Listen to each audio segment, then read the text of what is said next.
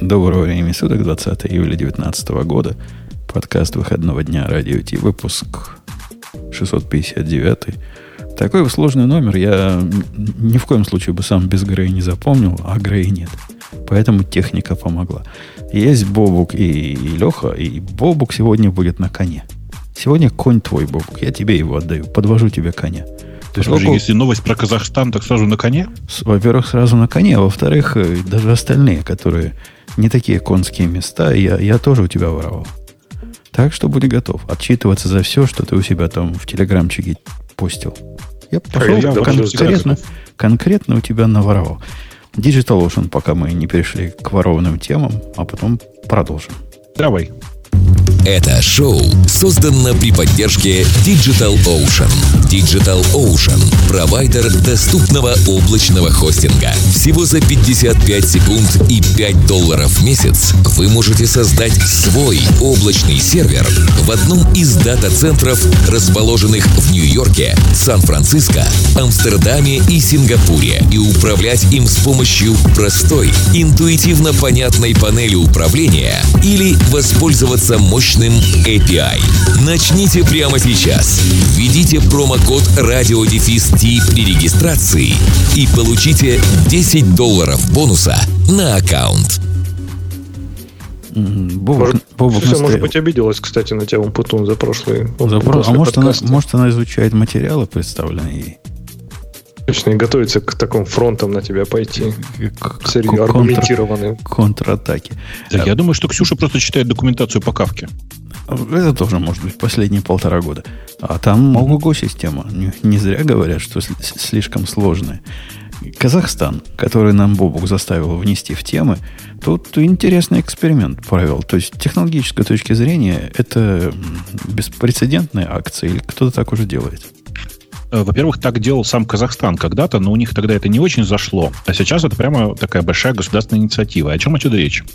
Эм, э, казахстанские провайдеры начали рассылать своим пользователям сообщения, ну, в случае сотовых операторов смс э, или промежуточная страница у обычных пользователей в обычных браузерах, на которой написано вот что.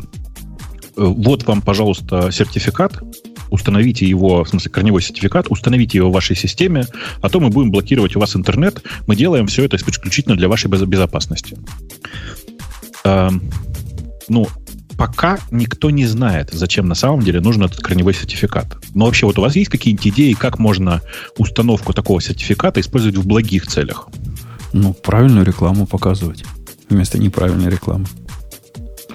Ну, социально вот я... полезную рекламу, понимаешь? Там не курите, не пейте, не бейте жен, не кричите на детей. Все вот это можно, все полезно Нет. показать. Ну, шутки, шутки в сторону, то, ну, чтобы соблюдать, заставить соблюдать законы, например, там, я не знаю, какие-то, какая-то информация может быть запрещена к распространению, какие-то законы внутри не могут, ну, как-то, не знаю, заставить их выполнять даже такие компании, как, например, Facebook, которым, если просто сказать, уберите вот это объявление или закройте вот эту группу, потому что нарушает наши законы, они скажут, ага, и уйдут. А тут им, опа, и можно на уровне трафика вырезать. Смотрите, да, пока вы все, все говорите примерно одно и то же, что нужно это для проведения классической атаки man in the middle, или, как в данном случае, я ее теперь называю казах посередине. Значит, атака выглядит так. Э, как вы представляете, ну, наверное, у нас слушатели большая часть представляют, но тем не менее, давайте все-таки это еще раз проговорим. Есть э, HTTPS сайт, а есть браузер браузер обращается к сайту, э, происходит первичный обмен ключами, и после этого сайт шифрует, ну, передает э, зашифрованное сообщение, которое браузер раз, разворачивает с помощью переданных первичных ключей. Если на момент передачи этих ключей э, в середине стоит прокси, ну, условно прокси, например, что можно сделать? Можно построить цепочку. Давайте, браузер говорит, казах прокси или там казах, выдай мне, пожалуйста, сертификат от, вот, от, от того сайта. Эм, казах идет на сайт, забирает оттуда сертификат, но вместо, вместо, сайта, вместо сертификата сайта отдает свой.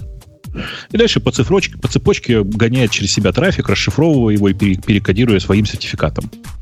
Э, схема очень простая, очень понятная, и она нужна для двух вещей. Первое, для того, чтобы разбираться, что там происходит внутри, а второе, для того, чтобы на самом деле модифицировать контент того, что там внутри. Э, в случае, если это сайты, все действительно очень просто и так и работает. К сожалению, все не так легко с приложениями. Потому что ты когда вот, сейчас сказал про Facebook, ты как бы не угадал, потому что Facebook действительно, клиент Facebook на мобильном, например, запрашивает сайт по HTTPS с запиненным сертификатом. Это означает, что атаку казах в середине не провести. Ну, такие аппликации можно запретить. А как ты их запретишь? Ну, они перестанут, перестанут работать просто, потому что будет немобильный да. сертификат. Или заставят тебя установить, например, на телефон. Там же можно трастать сертификат. А, или там запинен прямо в приложении. Ты запинен в приложении сертификат, конечно. В самом приложении запинен ID сертификата. Тогда логично, что такие приложения работать не будут, правильно? Конечно. Есть, а, по сути, они должны быть запрещены, мне кажется. А, в рамках одной конкретной страны проводится невероятно интересный эксперимент. Он называется так. Давайте отменим к черту весь, весь HTTPS. Ну, по большому счету, это же в этом дело, да? Ни для чего другого корневой сертификат устанавливать на пользовательское устройство не нужно. Ну, ты сгущаешь краски. Это не то, что уж совсем отменить HTTPS. По идее, если если вот эти казахи в середине, они честные чуваки, они злодеи, то ты приоткрываешься, ну, только кому надо. Те, кому за это зарплату платят, а не всему миру, как в случае с HTTP. Понятно, mm-hmm. они могут утечь, но это уже, это уже другие как бы, проблемы, другого характера. Пусть лучше полиция там охраняет как следует свои приватные ключи. Но не всему миру. В HTTP, если бы они заставили делать, наверное, было бы хуже. Ну, конечно, но на самом деле предполагается, что требуется открепить э, сертификат пининг принудительном порядке, что совершенно очевидно. Э, и, ну, типа вообще в приложении, запретить все приложения или не давать, не давать работать тем приложениям, которые используют настоящий HTTPS с запиненными сертификатами. При этом правительство утверждает, в смысле казахское правительство, говорит, что это все, безусловно, для вашего блага, для безопасности, для того, чтобы у вас интернет был безопасный. Вот эта часть как-то мне не очень понятна. И, и я, я, я, я согласен быть адвокатом дьявола и понимать, как это может хорошие вещи разные теоретически вызвать. Но а как оно безопасности добавит? Вот эту часть что-то да. я не, не просекаю. Эти, эти меры направлены на улучшение защиты граждан и ну, как бы жителей государства и частных компаний от хакерских атак фрода в интернете и других типов киберактивности, киберугроз по-другому. Ну, от фрода, от фрода технически это может сработать, да? То есть считай, что ты же знаешь, какой трафик идет к пользователю, и ты знаешь, например, что этот сайт или этот контент даже там, не знаю, фродстерский, ты можешь его, например, аккуратненько вырезать, то есть ты, если действительно заботишься, если действительно заботиться о благосостоянии и безопасности граждан в интернете, которые надо помнить, что, скорее всего, не очень образованы относительно безопасности в интернете, то, в принципе, это действительно может сделать безопаснее интернет. Ну, это Но какой-то это такой очень... опосредованный способ. Ну, я бы на месте казахского правительства, если бы я волновался действительно о фроде, я бы заставил всех DNS своим пользоваться, и там бы этот фрод бы резал к чертовой матери. Так, я думаю, и это следующий будет шаг, это логический, правильно? То есть, когда ты уже можешь контролировать HTTPS трафик, потом только еще резолвить, чтобы у тебя любой DNS-запрос резолвился в твой прокси автоматически, например, и все.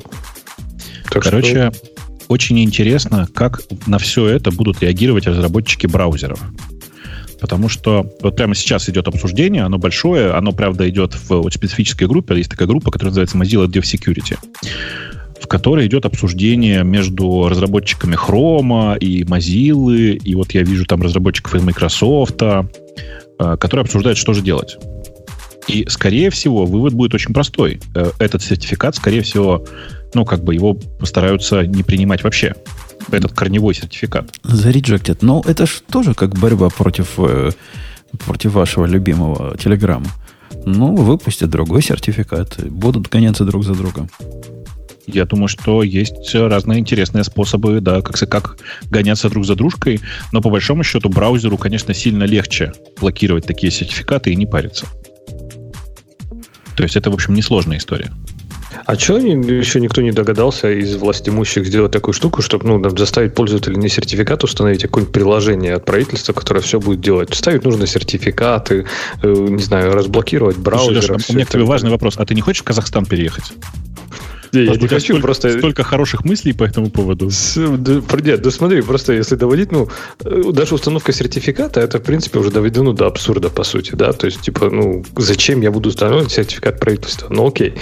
Да, а действительно, если им нужен полный контроль, вот как ты говоришь, там, браузер могут решить его, там, не знаю, не принимать, не знаю, или э, надо, надо будет его ротировать, или еще что-то, так уже установите просто какой-то официальный spyware, просто на каждый комп, и все, и, пожалуйста, имейте полный контроль над этим. Еще концепцию мысли, мысли преступления ввести и следить, чтобы человек обязательно, например, когда смотрит в экран, там не мигал в нужные моменты, когда показывают рекламу. То есть все уже, все уже давно придумано, мне кажется. Им только надо это все реализовать. Я думаю, что э, на самом деле это полумера, и нужно дождаться, когда появятся полноценные нейроинтерфейсы, и просто вживлять в голову. К вживлению сейчас мы подойдем. Однако я с Лешей да. не согласен. Леша, подожди. Ну ладно, с компьютером я с тобой согласен. Ну, поставить. А попробуй это поставить на какой-нибудь iOS. Там целое же дело. Это заколебаешься ставить туда. А так, представляешь, моя теща заходит, идет на YouTube, на свой любимый, открывает, а тут ей баннер. Такой, о, говорит, YouTube работать будет плохо, пока вы не нажмете эту кнопку. Теща кнопку нажимает, она ей какую-то там странные вещи спрашивает, согласиться, согласиться. На все согласен. И все. И, и, а попробуй так программу-то написать, особенно для iOS, чтобы вот это сделать. Они все ведь простые люди. Мобильными устройствами сейчас интернет потребляют, не компьютерами какими старомодными. Ну, ну, тут интересно, не знаю, посмотреть, насколько много в Казахстане, например, iOS, потому что если там Android, то, я так понимаю, это сделать вообще не проблема, потому что в Android, ну, особенно там при наличии какого-нибудь root доступа, да даже без рута, наверное, это можно сделать, получить контроль над устройством, в принципе, не так сложно. Да, и периодически в Google Play попадаются такие приложения. На iOS тоже можно. Можно сказать, мы запрещаем производить в стране, продавать в стране э, iOS, в смысле iOS, iOS устройства, на которых не предустановлено нужное нам приложение. И тогда продавцы в магазине сами будут все предустанавливать. Ничего страшного. Ну, Сами а вообще, будут заходить, да.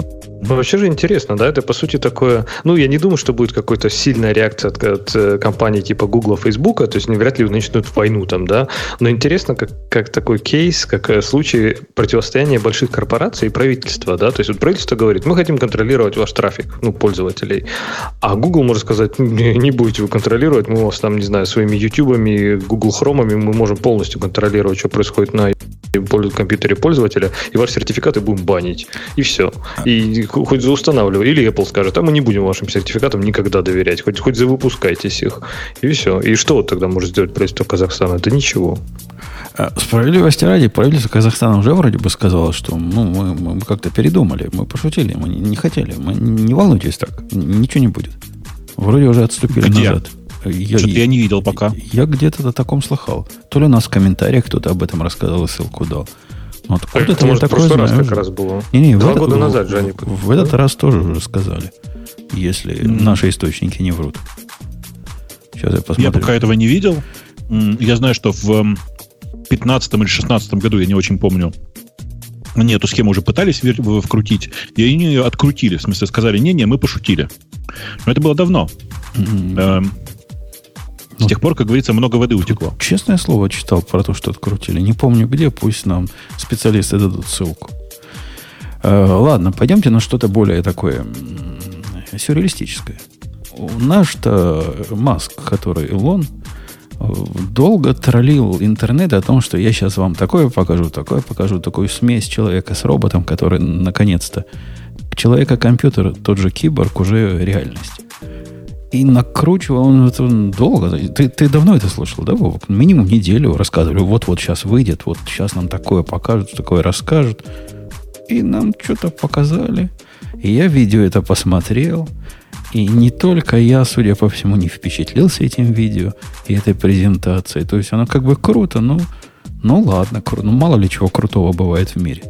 Ну, не, не настолько, чтобы об этом весь интернет всю неделю говорил не, не повылазило это на передние страницы всех новостей. Так это же Мне... не для тебя он потом делалось. А для кого?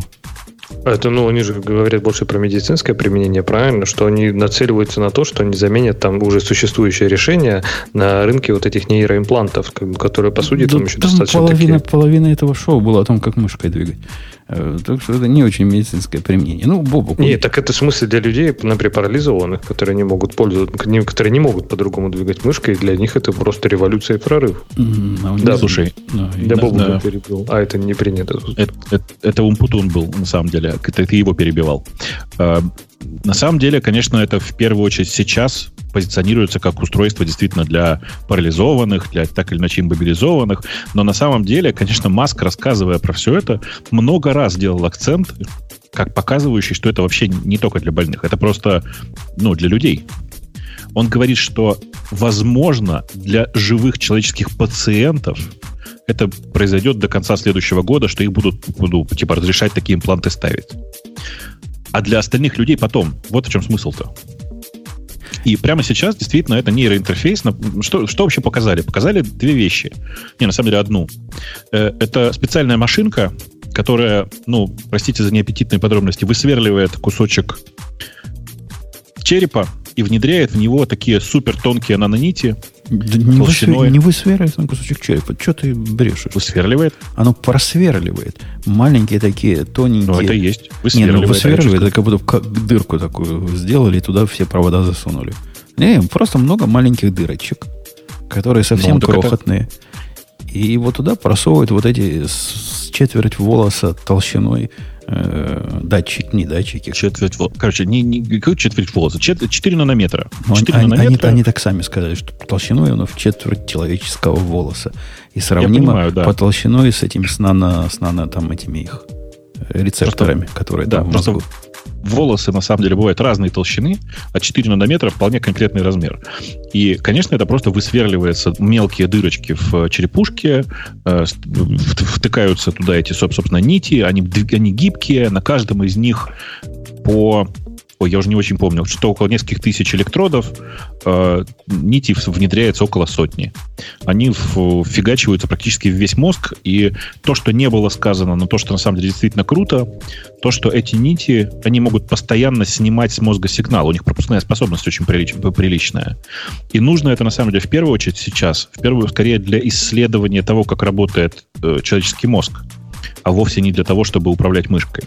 Но да, из того, что показали крутое, это действительно вот как бы человек, который управляет мышкой и все такое. А, а да, это, и... кстати, было как-то не очень убедительно. Вот чувак, который науку про это рассказывал, э, там вышел в конце, он говорит, ну вот мы снимаем с наших 10 тысяч э, датчиков, которые там оказались, сигналы, и вот, вот они полосочки. Вот они полосочки, мы их, значит, по времени разбрасываем, получаются такие диаграммки, а потом мы смотрим, как же с этими диаграммками обходиться вот эти импульсы по времени, мы их перемешаем друг с другом и поймем, что есть какой-то шаблон.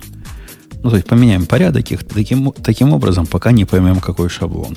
И вот начиная изучать эти шаблоны, можем понять, что человек подумал мышку подвинуть вверх.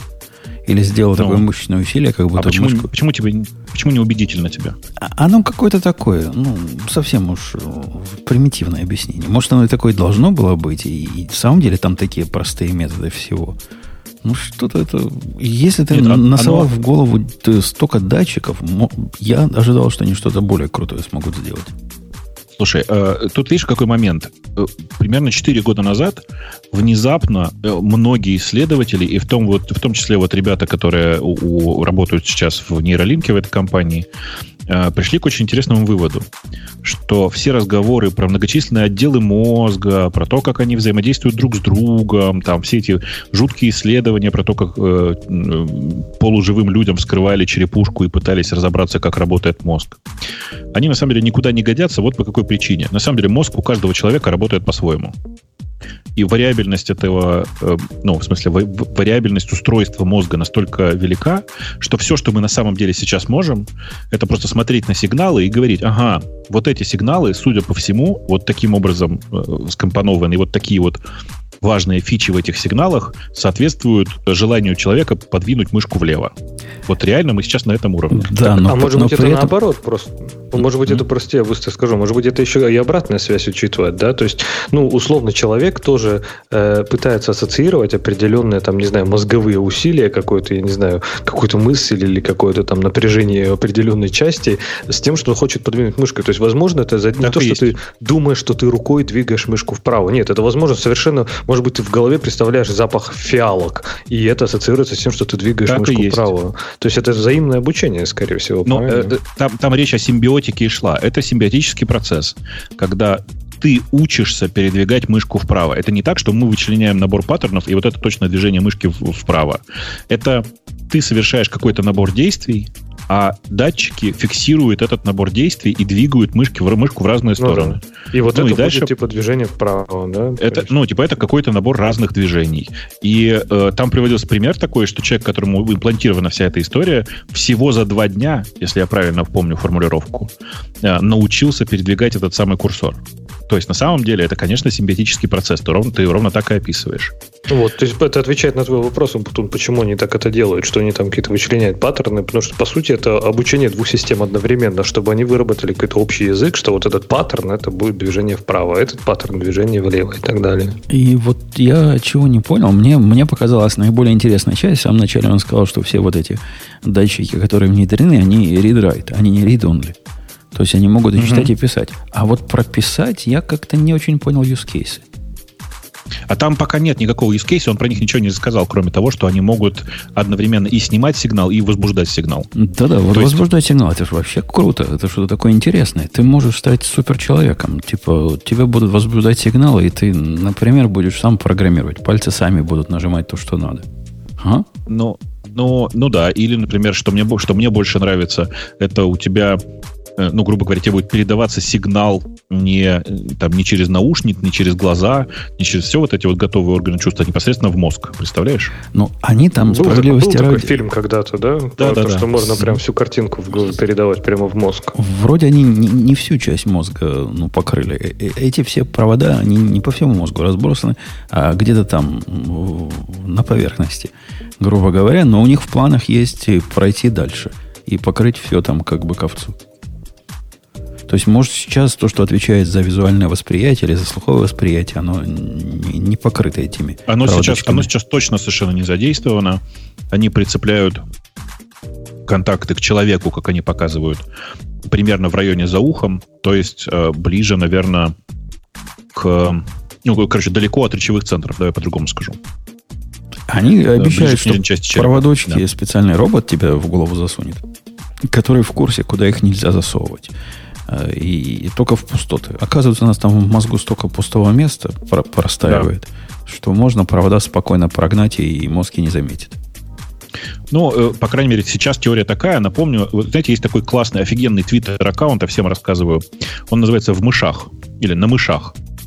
Э, это такой твиттер-аккаунт, который ретвитит или публикует ссылку на научную статью, не так, на журналистскую статью, на которой написано эм, «Ученые научились излечивать два вида рака».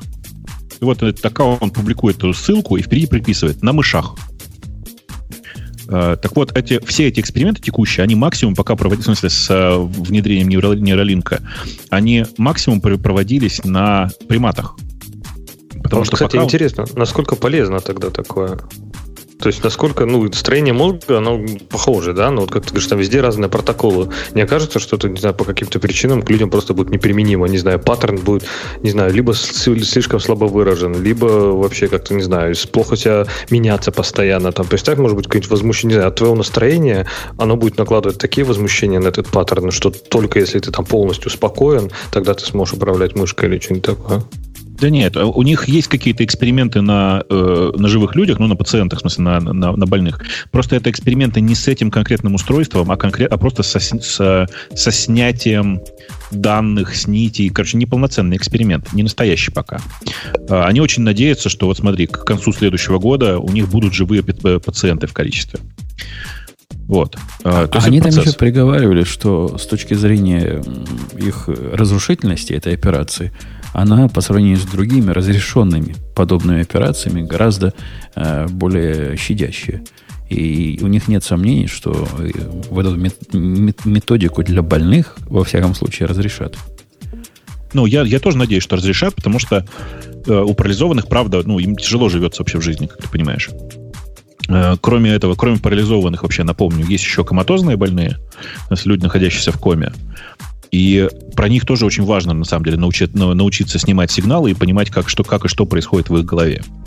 Э, вообще, кроме всего этого, они показали еще непосредственно устройство, которое будет снимать с этих нитей э, данные, с которыми можно будет взаимодействовать.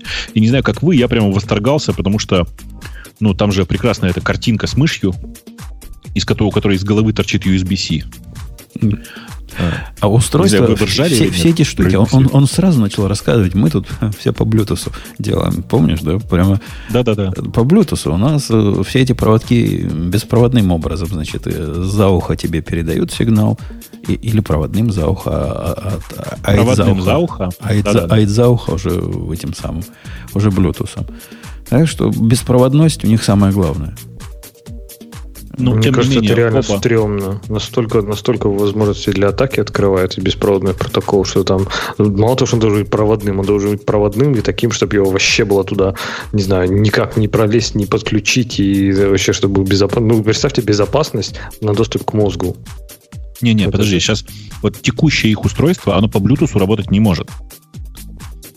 Это, это их планы такие про то, что, скорее всего, мы будем продавать, передавать это там Bluetooth или wireless и все такое. А текущее устройство, ты на него посмотри, у нас вот есть статья, по-моему, какая-то в новостях, и там показано это устройство. Это прям такая матрица, в которую приходит много-много вот этих нитей, э, небольшой компьютер, очень простой, и USB, и, типа USB-C разъем. И вот тебя USB-C разъем не пугает? Ну, а какой бы им еще поставить? Лайтинг, ну, что ли? Ну, ну вы понимаете... Чтобы, чтобы любой стороной вставлять можно было, понимаете? Ну, просто вы понимаете, что обязательно же найдется какой-нибудь дебил, который воткнет туда зарядку от MacBook, помрет и потом подаст суд. Я думаю, проводочки сразу сгорят, и вряд ли он помрет от этого. Если они действительно в пустых зонах мозга находятся ну, как бы, знаешь, пустые зоны мозга, которые наполнятся, с, наполнятся с горящими нитями, я не знаю, как тебя, а мне так жжется.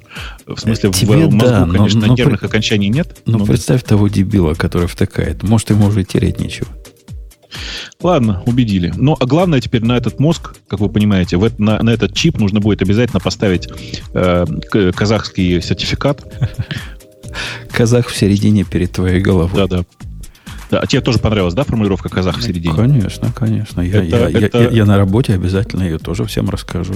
И я им про это рассказываю, правда. Казах говорю, вот смотри, говорю, min in the middle на уровне государства, причем э, добровольно-принудительно сделано. Все прям восхищаются, какие... Они все русскими называют. Казахи там, не казахи, все они русские. Какие русские молодцы. Как глубоко копнули.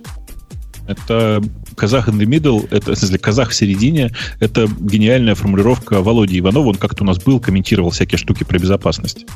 Ладно бы я придумал, но нет, это Володя Иванов, он прям гений иногда. И Влад такой есть, и Влад. Классный был. Да. Э, у нас к следующим темам идем. У нас тут Dropbox немножко опозорился. То есть, ну, показало всем то, что мы уже видели давно и на что мы подписались. Ты ведь тоже подписан на, на ранние релизы? Dropbox, да, поскольку конечно, у тебя конечно, есть этот страшный конечно. синенький интерфейс. Ну, я, кстати, не согласен с э, о том, что это файл-менеджер. А, а что это? Это какой-то недобитый фар командер, который они тебе впендюривают. Ты, ты открой его. Он у меня как-то сам открывается после перезагрузки почему-то. И да. я каждый раз его вижу и думаю, ну что, что такое? Ну, был у нас Dropbox, который был... говорите? Значит, у, у, у Dropbox запустился новый интерфейс а, они вообще в какой-то момент там торжественно объявили, что у них теперь все новый Dropbox, new, как это называлось? Meet the new Dropbox, они сказали. И типа, смотрите, у нас новый Dropbox, он вот так красивенько выглядит, вот такие новые нотификации. И не сказали, но в Early Access, в, в, их, в их собственном, появился еще и специальный интерфейс, который, знаешь, вместо обычной папки Finder открывает свой собственный файловый менеджер. Э, ну, он, правда, похож на файловый менеджер. В смысле, что он выглядит как альтернатива плохая альтернатива Finder. Вот так я бы сказал. Он выглядит как альтернатива Finder, Леха, если ты не видел. Э, если бы ее писали на каком-нибудь электроне. И плохо бы писали на электроне. В смысле, почему Значит, если я бы? Не, не удивлюсь, кажется, он на электроне. Не, по-моему, он не на электроне. Ну, во всяком ну, случае, я, я, не, я не удивлюсь, если бы он был на электроне. А слушайте, а в Dropbox еще он вообще жив как продукт, да? То есть вы ну, прям пользуетесь? Да, Какие-то дебилы типа меня им пользуются, да. Люди не, а вот интересно просто, зачем? Мне казалось, что там с выходом, когда там у iCloud цены стали ну, совсем там условно приятными, то в принципе вроде как и нужно, ну только если файлы шарить, да, например. Ну, ну файлы шарить. Быть. Есть кучка всяких мобильных приложений, которые не обновляются уже сто лет, и которые из синхронизации только Dropbox имеют. Google есть Drive такие... какой-нибудь. А, или там физически прям нет поддержки? Прямо этого? прибито. Там в свое время так было с э, OnePassword. Он умел только через Dropbox это делать. Сейчас уже и через Cloud имеет. Но у них же тоже там свои косяки. Свой скандал был по поводу того, что они синхронизацию подрезают для стендалонов, для этих, которые не платят, как Бобук, месячную мзду. Так что и, есть еще куда Dropbox использовать. Ну, да, но нормальные гики его все меньше и меньше используют. лично я после побауковской рекомендации приобретя э, с Synology для внутренней синхронизации пользуюсь Synology Drive. Которому знаешь, да, у меня что... нет да. наездов. Несмотря на то, что он, скорее всего, на Node.js каком-то написан. Ты знаешь, нет, если я еще не путаю, он написан на питоне, причем написан плохо, но работает почему-то идеально. Я не знаю, как это было сделано. А, и ты знаешь, да, что у Synology можно, ну, тоже можно делиться ссылкой на файл, если надо. Да, наверное, можно, но вот эта часть меня как раз меньше всего всегда волновала. Это для внутренних синхронизаций. И, и для этого я и Dropbox использовал, что было, конечно, чудовищно медленно и тяжело с точки зрения CPU. Dropbox умеет кушать CPU. Не знаю, что они там делают, но даже на относительно маленьких аккаунтах они кушают хорошо. А SyncThing тоже был всем хорош, пока как-то стал глючить, и мне было лень с ним разбираться. А тут как раз Synology подошел. И нормально это драйв Synology. Не драйв, как он называется, Cloud Drive, по-моему. Cloud Drive называется, да. Э, он хорошо, ну, действительно неплохо работает. Меня во всей этой новости с Dropbox больше всего выбесило не то, что мне принесли новый файл-менеджер, который я не просил, а то, что эта зараза теперь открывает, знаешь, да, ты, ты, если тыкаешь под Dropbox, он тебе открывает иконку новую в трее, висящую, с Dropbox. Зачем? Подожди, в трее? Это на какой операционной системе? Нам на, ну, в смысле, в, в доке, в трее. А, в, в доке. В доке открывает, да, и, и закрывая окно, иконка остается. Оно себя ведет да. как, как Finder какой-то, как, действительно. Как, как приложение, как приложение. Причем как наглое приложение такое. И закрывая его, я всегда задаюсь вопросом, я, я сейчас что закрыл? Но оказывается, нет, закрыл только вот это приложение. Сам Dropbox при этом не закрывается. Мы обсуждали, что шаг не туда, и как-то среди нас гиков согласились, что это какое-то странное движение. А тут, когда народ это увидел, он прямо заколдовился. Говорят, что, что, что, что, что, что это было? Мы Dropbox не за это любим. Нам надо файлики им синхронизировать, а не управлять нашими всеми остальными файлами, которые у нас есть на компьютере. Так, а зачем они вообще выкатили? Что, что он умеет-то такого? То есть зачем он им нужен как, как продукт? То есть он что делает? Посмотри на скриншоты в статье. Вот то, я то, смотрю, что, да. То, что там видишь, вот только это он умеет. То есть он, в принципе, нафиг не нужен, по большому счету. Спасибо, да, exactly my point. Okay. И, в общем, я не... Наверняка среди наших слушателей найдутся люди. Вот э, ты, ты у нас, Леша, любишь тачбарж, да? Ну да. Во, ну, вот не видите, то, что прям люблю, но я не понимаю негодования по поводу То есть, видите, из, да. из, из, из пяти-шести ведущих оказался один очепенец, который тачбар любит. А среди Слушай, наших а слушателей... чисто, чисто для теста, чисто для теста. Ты, наверное, еще и окрошку с кефиром, да? Да. Как так, знал. Подожди, так не, не принято, да, так уже? Как знал. 7% у вас. Ну, а главное 6,5%. А почему не 6,5? Может, может быть и 6,5, но вообще 7. Да, а? Чего? Молчу, наслаждаюсь.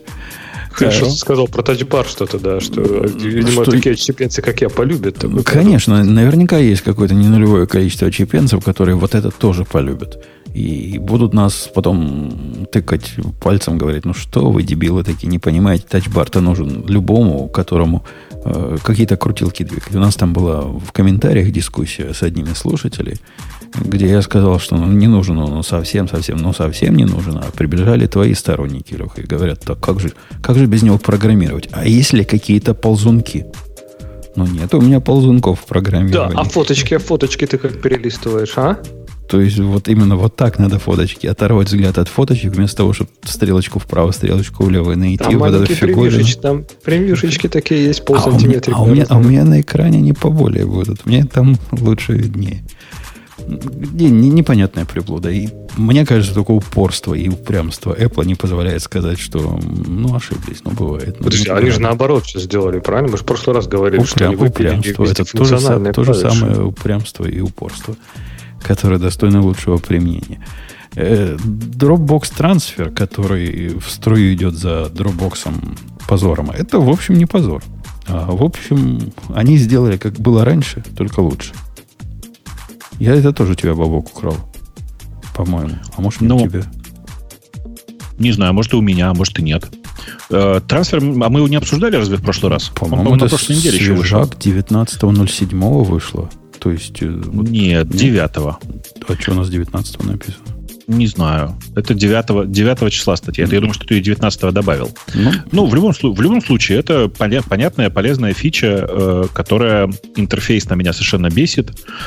Э, теперь есть возможность просто быстро пошарить нужные файлы с нужным человеком, защитить их паролем, э, указать, как это, прислать мне информацию о том, что мои файлы эти скачаны, э, всякое такое. Сделано, на самом деле, неплохо, хотя ну, типа, кому и зачем оно нужно, я прям не понимаю. А, там еще кастомный дизайн можно сделать к страницы для download.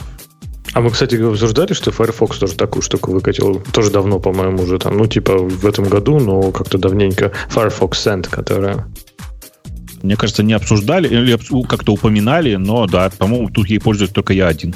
А вообще, раз двое уже как минимум. Твое удивление по поводу того, что, о чем вы говорите, мне лично непонятно. Я как, э, как человек технически продвинутый, получаю часто вопросы от человеков технически не продвинутых, а как мне послать кому-то 25-мегабайтный файл? Вот у людей проблема проблем. Как до сих пор, 21 век, как послать многомегабайтный файл? Ну, я их все в Google Drive посылаю, потому что там у нас рабочие файлы, и уже есть там аккаунты, все дела, но Google Drive же это, это же не, не для слабонервных, там же ты никогда не знаешь, что ты кому расшаришь. Там же не хищники для чужих, а, а хищники с чужими для какой-то невиданной цивилизации все это писали. Возможно, это будет проще. Я их смогу теперь Слушайте, в Dropbox а это... посылать. А, ну, мне кажется, непонятно, зачем Dropbox. У тебя там терабайты какие-то пересылать, что ли? Надо? Ну, столько, сколько в email не пролазит. Какой-нибудь zip-файлик там на, на 100 мегабайт. Ну, э, повторюсь еще раз. Вот send.firefox.com Работает волшебно, делает все, что надо. Без смс регистрации, замечу. Ну, с регистрацией лучше, но можно без смс регистрации, да. И без Firefox можно. И без Firefox можно, да. Ну, начало. Вот если бы они без Firefox.com были, было вообще круто. send.com. Вот это я бы, я бы легко запомнил. А то, что ты сказал, я уже забыл. Слишком, слишком ну, окей. Сложно. Ну, ну, окей. В любом случае есть вот теперь Dropbox трансфер. Можешь там пользоваться. Он просто, я уверен, что через какое-то время выяснится, что этот трансфер теперь работает только, в том числе и сделанные через него загрузки, теперь работают только для платных пользователей, тролля поля. Просто невозможно сейчас больше э, доверять этому прекрасному сервису под названием Dropbox. Или, того, как... и, или они да. разрешают загружать файлы только после того, как твой получатель зарегистрируется в Dropbox. Ну, вот, например, так, да типа доступно только для тех, кто зарегистрирован в Dropbox. Придумают что-нибудь отвратительное, я теперь в них верю. Ну, подобный же наезд мы, мы обсуждали в прошлый раз. Подобный, подобного рода наезд за отвратительное на OnePassword. А что случилось с OnePassword? Они Нет. выпилили из стендалон версии что-то такое полезное-полезное, но я не помню, что уже. Ну, что-то выпилили. Теперь вот то, что раньше было всем доступно, теперь доступно только тем, кто на, на таких аккаунтах, как ты. И такой скандалище был. Пусть нам в чатике напомнят, что именно выпилили, я уже не помню. Скандалище на Hacker News был прямо вообще, там 500 комментариев. И вызвало все это, на мой взгляд, абсолютно хамский официальный ответ от Dropbox. Типа, ну да, мы понимаем, что вам надо, но вот так. Вот теперь будет так. Как мы сказали, так и будет.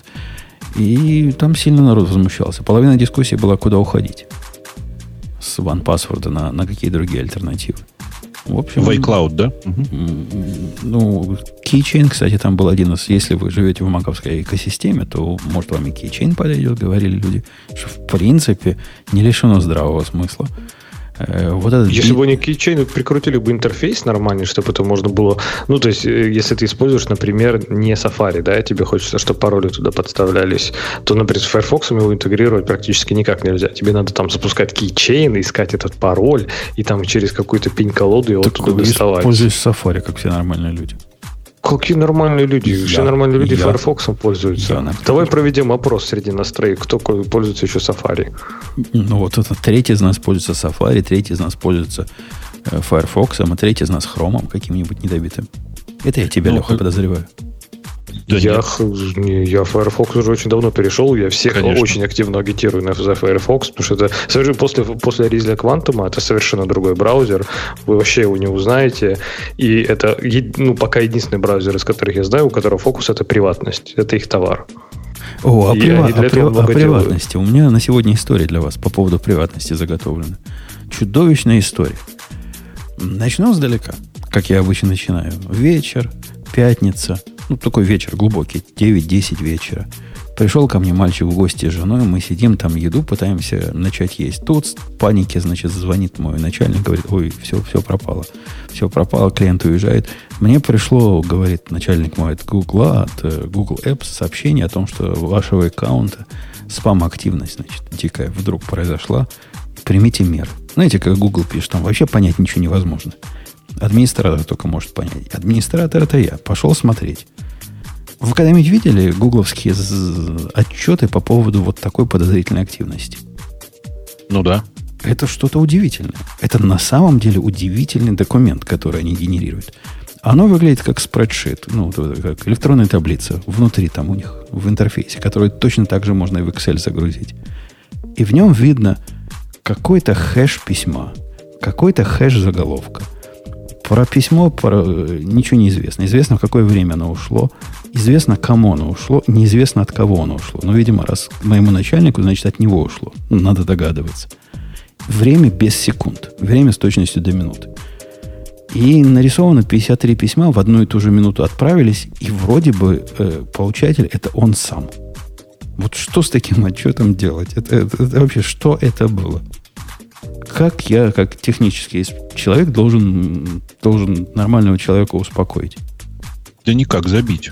Ну, я ему сказал, ну, забей, говорю, ну, давай я тебе пароль сбросил, я ему пароль. У него еще двойная вот эта M, ту, ту, two FA включена была, как положено. У меня же не забалуешь. Одну ошибку, конечно, я сделал. Я говорю, ну, если ты нервничаешь, поставь себе какой-нибудь Avast, запусти его и посмотри, что он тебе даст. Он запустил Avast, и в 12 ночи, когда он закончил свою работу, позвонил в панике, он тут много чего нашел. А все, что он нашел, это были хромовские расширения, которые подозрительны с точки зрения Avast а, потому что они могут ваши, значит, данные как-то куда-то сливать и могут э, рекламу подменивать на более свою. Что-то это в хромовском мире, видимо, сильно популярно. Рекламу подменивать. Там пяток таких нашлось. Конечно. Таких, таких расширений действительно довольно много. Э, ну, вот такая страшная история. Но Google не умеет. Не умеет коммуницировать для нормальных людей, для бизнес-людей, которые платят деньги, что, собственно, пошло не так. А вызывает только панические атаки. Не так да. хуже, то, что они могут забанить потом за то, что ты ничего с этим не сделал и, и не оправдаешь. Скажешь, ну, уже вам послали письмо, вот, пожалуйста, что вы с ним ничего не сделали? Ну, мы что-то, мы что-то типа сделали, пароль сбросили, я не знаю, что еще может. Они не дают курса действия, они говорят, примите меры. У меня, у меня тут было, как мне кажется, еще замечательнее. На прошлой неделе э, перебором, а у меня там, по-моему, знаешь, какой-то момент я сбрасывал, сбрасывал пароль на Airbnb. У меня там какой-то ну, стыдно сказать, чуть ли не раз, два, три, четыре стоял. Э, просто тупо потому, что почему-то я не мог его ввести на мобильной клавиатуре. Но там был подключен, подключен 2FA. И, видимо, какой-то скрипт-киди внезапно обнаружил, что пароль-то подходит в автоматическом режиме. И дальше раз примерно в 3 часа ко мне приходила нотификация. Введите вот этот код, пожалуйста, там, где вы логинитесь в Airbnb. Ну, как бы, думаю, ладно, пойду поменяю пароль. Пошел, поменял пароль. Теперь думаю, дай-ка на всякий случай еще подтвержу телефон. Там у них написано «Подтвердите телефон» внутри сервиса. Нажимаю на кнопку «Подтвердить телефон». Пытаюсь подтвердить, а он мне ничего не отправляет. Как вы думаете, почему? Оказалось, что у них есть э, такая единая шина, которая отправляет смс для пользователей, и у них есть лимит на количество отправленных смс к пользователю в какой-то большой промежуток времени, скажем, в неделю. То есть вы понимаете, да, у людей сделана система с э, входом 2FA, но есть лимит на количество отправленных тебе смс -ок. Этим людям, Бабук, я рекомендую э, про Priority Queue что-нибудь почитать. Им это сильно поможет в жизни в личной. Мне кажется, вообще для людей, которые заведомо ограничивают количество смс на 2FA, это просто отдельный котел, наверное, в аду приготовлен. Они, наверное, не количество смс С ограниченным количеством на 2FA, ножек. а Ага. количество всех смс ограничивает. Ну вот, 2FA Конечно. твой попал под, под раздачу. Ну кто виноват? Конечно, у них просто ограничено общее количество смс я думаю. Ну, короче, знаете, чем, чем все решилось? Как я в конце концов смог подтвердить свой телефон? Позвонил им голосом. Нет, я просто убр- удалил номер телефона из, э, э, с- из э, аккаунта свой. Подождал сутки, добавил его обратно, и за это время, видимо, очи- очистилось у них. В смысле, они, видимо, прососали, что теперь этого телефона больше нет, ограничение снялось, и только тогда получилось добавить его обратно. А это Airbnb, на всякий, на всякий случай напомню. Огромная компания. Ну, меня не удивляет их факапа, потому что за мое короткое время пользования Uber он два раза падал вообще полностью. Минут, не знаю, минимум на пять. То есть ни одной машины вокруг в Манхэттене не показывал. Так что там тоже не, не гении сидят. Э, ну что, давайте на, на следующую тему. Что на следующего тема? Х- Из хорошего. Ну, Из хорошего у нас Python 3.8 есть, но это только если ты, Бобу, готов доложить, что там революционного придет. А там только Моржик. А я даже не знаю, о чем это. Моржик, Да. моржик кого с кем? Это такой оператор э, двоеточие равно. Он называется Моржик официально. Потому что глаза и эти бивни. Понимаешь, да? То есть Go, Golang style присваивание с инициализацией? Что это такое? Нет, это, ну, в простейшем случае, это когда ты пишешь э, if v двоеточие равняется, например, и дальше там какая-нибудь, какая-нибудь функция вызываемая, это присваивание с сохранением значения. Понимаешь, да? То есть, типа, в переменную, которая слева от моржика, добавляется то, что находится справа, и одновременно, ну, все это делается в скобках, и после этого возвращается то, что было вернуто справа. А, то есть вот эта лямбда, которая, ну, вот эта функция, которая справа выполняется при, при таком присваивании. Ты про это ну, говоришь? конечно, она, она выполняется, и, и, ну, как, блин, давай по-другому скажу. Знаешь что? Это для того, чтобы как в plain C можно было написать if v равняется единице, с- не равно-равно, а просто равняется с присваиванием. Помнишь, как это работает? Да, ну, по-моему, за это руки отрывали даже в моем детстве. Но здесь это все сделано более, гораздо более гладко. Ну, видишь, типа, э, почему за это руки-то отрывали? Потому что слишком легко было перепутать равно, как присваивание, и равно-равно, как сравнение. Здесь такой проблемы нет, потому что введен отдельный новый оператор, двоеточие равно, который вот, собственно, эту функцию и реализует. Перепутать невозможно, поэтому паттерн вполне себе... Не, ну это, а это какая-то чудовищная иде- идея. Потому что в других языках, в более других, и даже не только в Go, двоеточие равно нечто другое означает. Зачем они нас э, запутывают? Зачем они А, следы вот свои прячут на снегу? Да нет, а где, где, на- где, например, только в Паскале есть там Паскале. присваивание. Вот, целый Паскаль еще есть. Go уже Точно. два. И все уже программисты два. на будут очень сказать, это сконфужены, когда будут писать на питоне 3.8. А у нас, ты знаешь, сколько программистов на Дельфи тут сидит? Тут каждый третий среди наших слушателей такой. Ну, это Остальные понятно. пишут на Go. думаешь, Так что все будут сконфужены. Python 3.8? Конечно, мы захотим на питоне 3.8 какой-нибудь скриптик написать.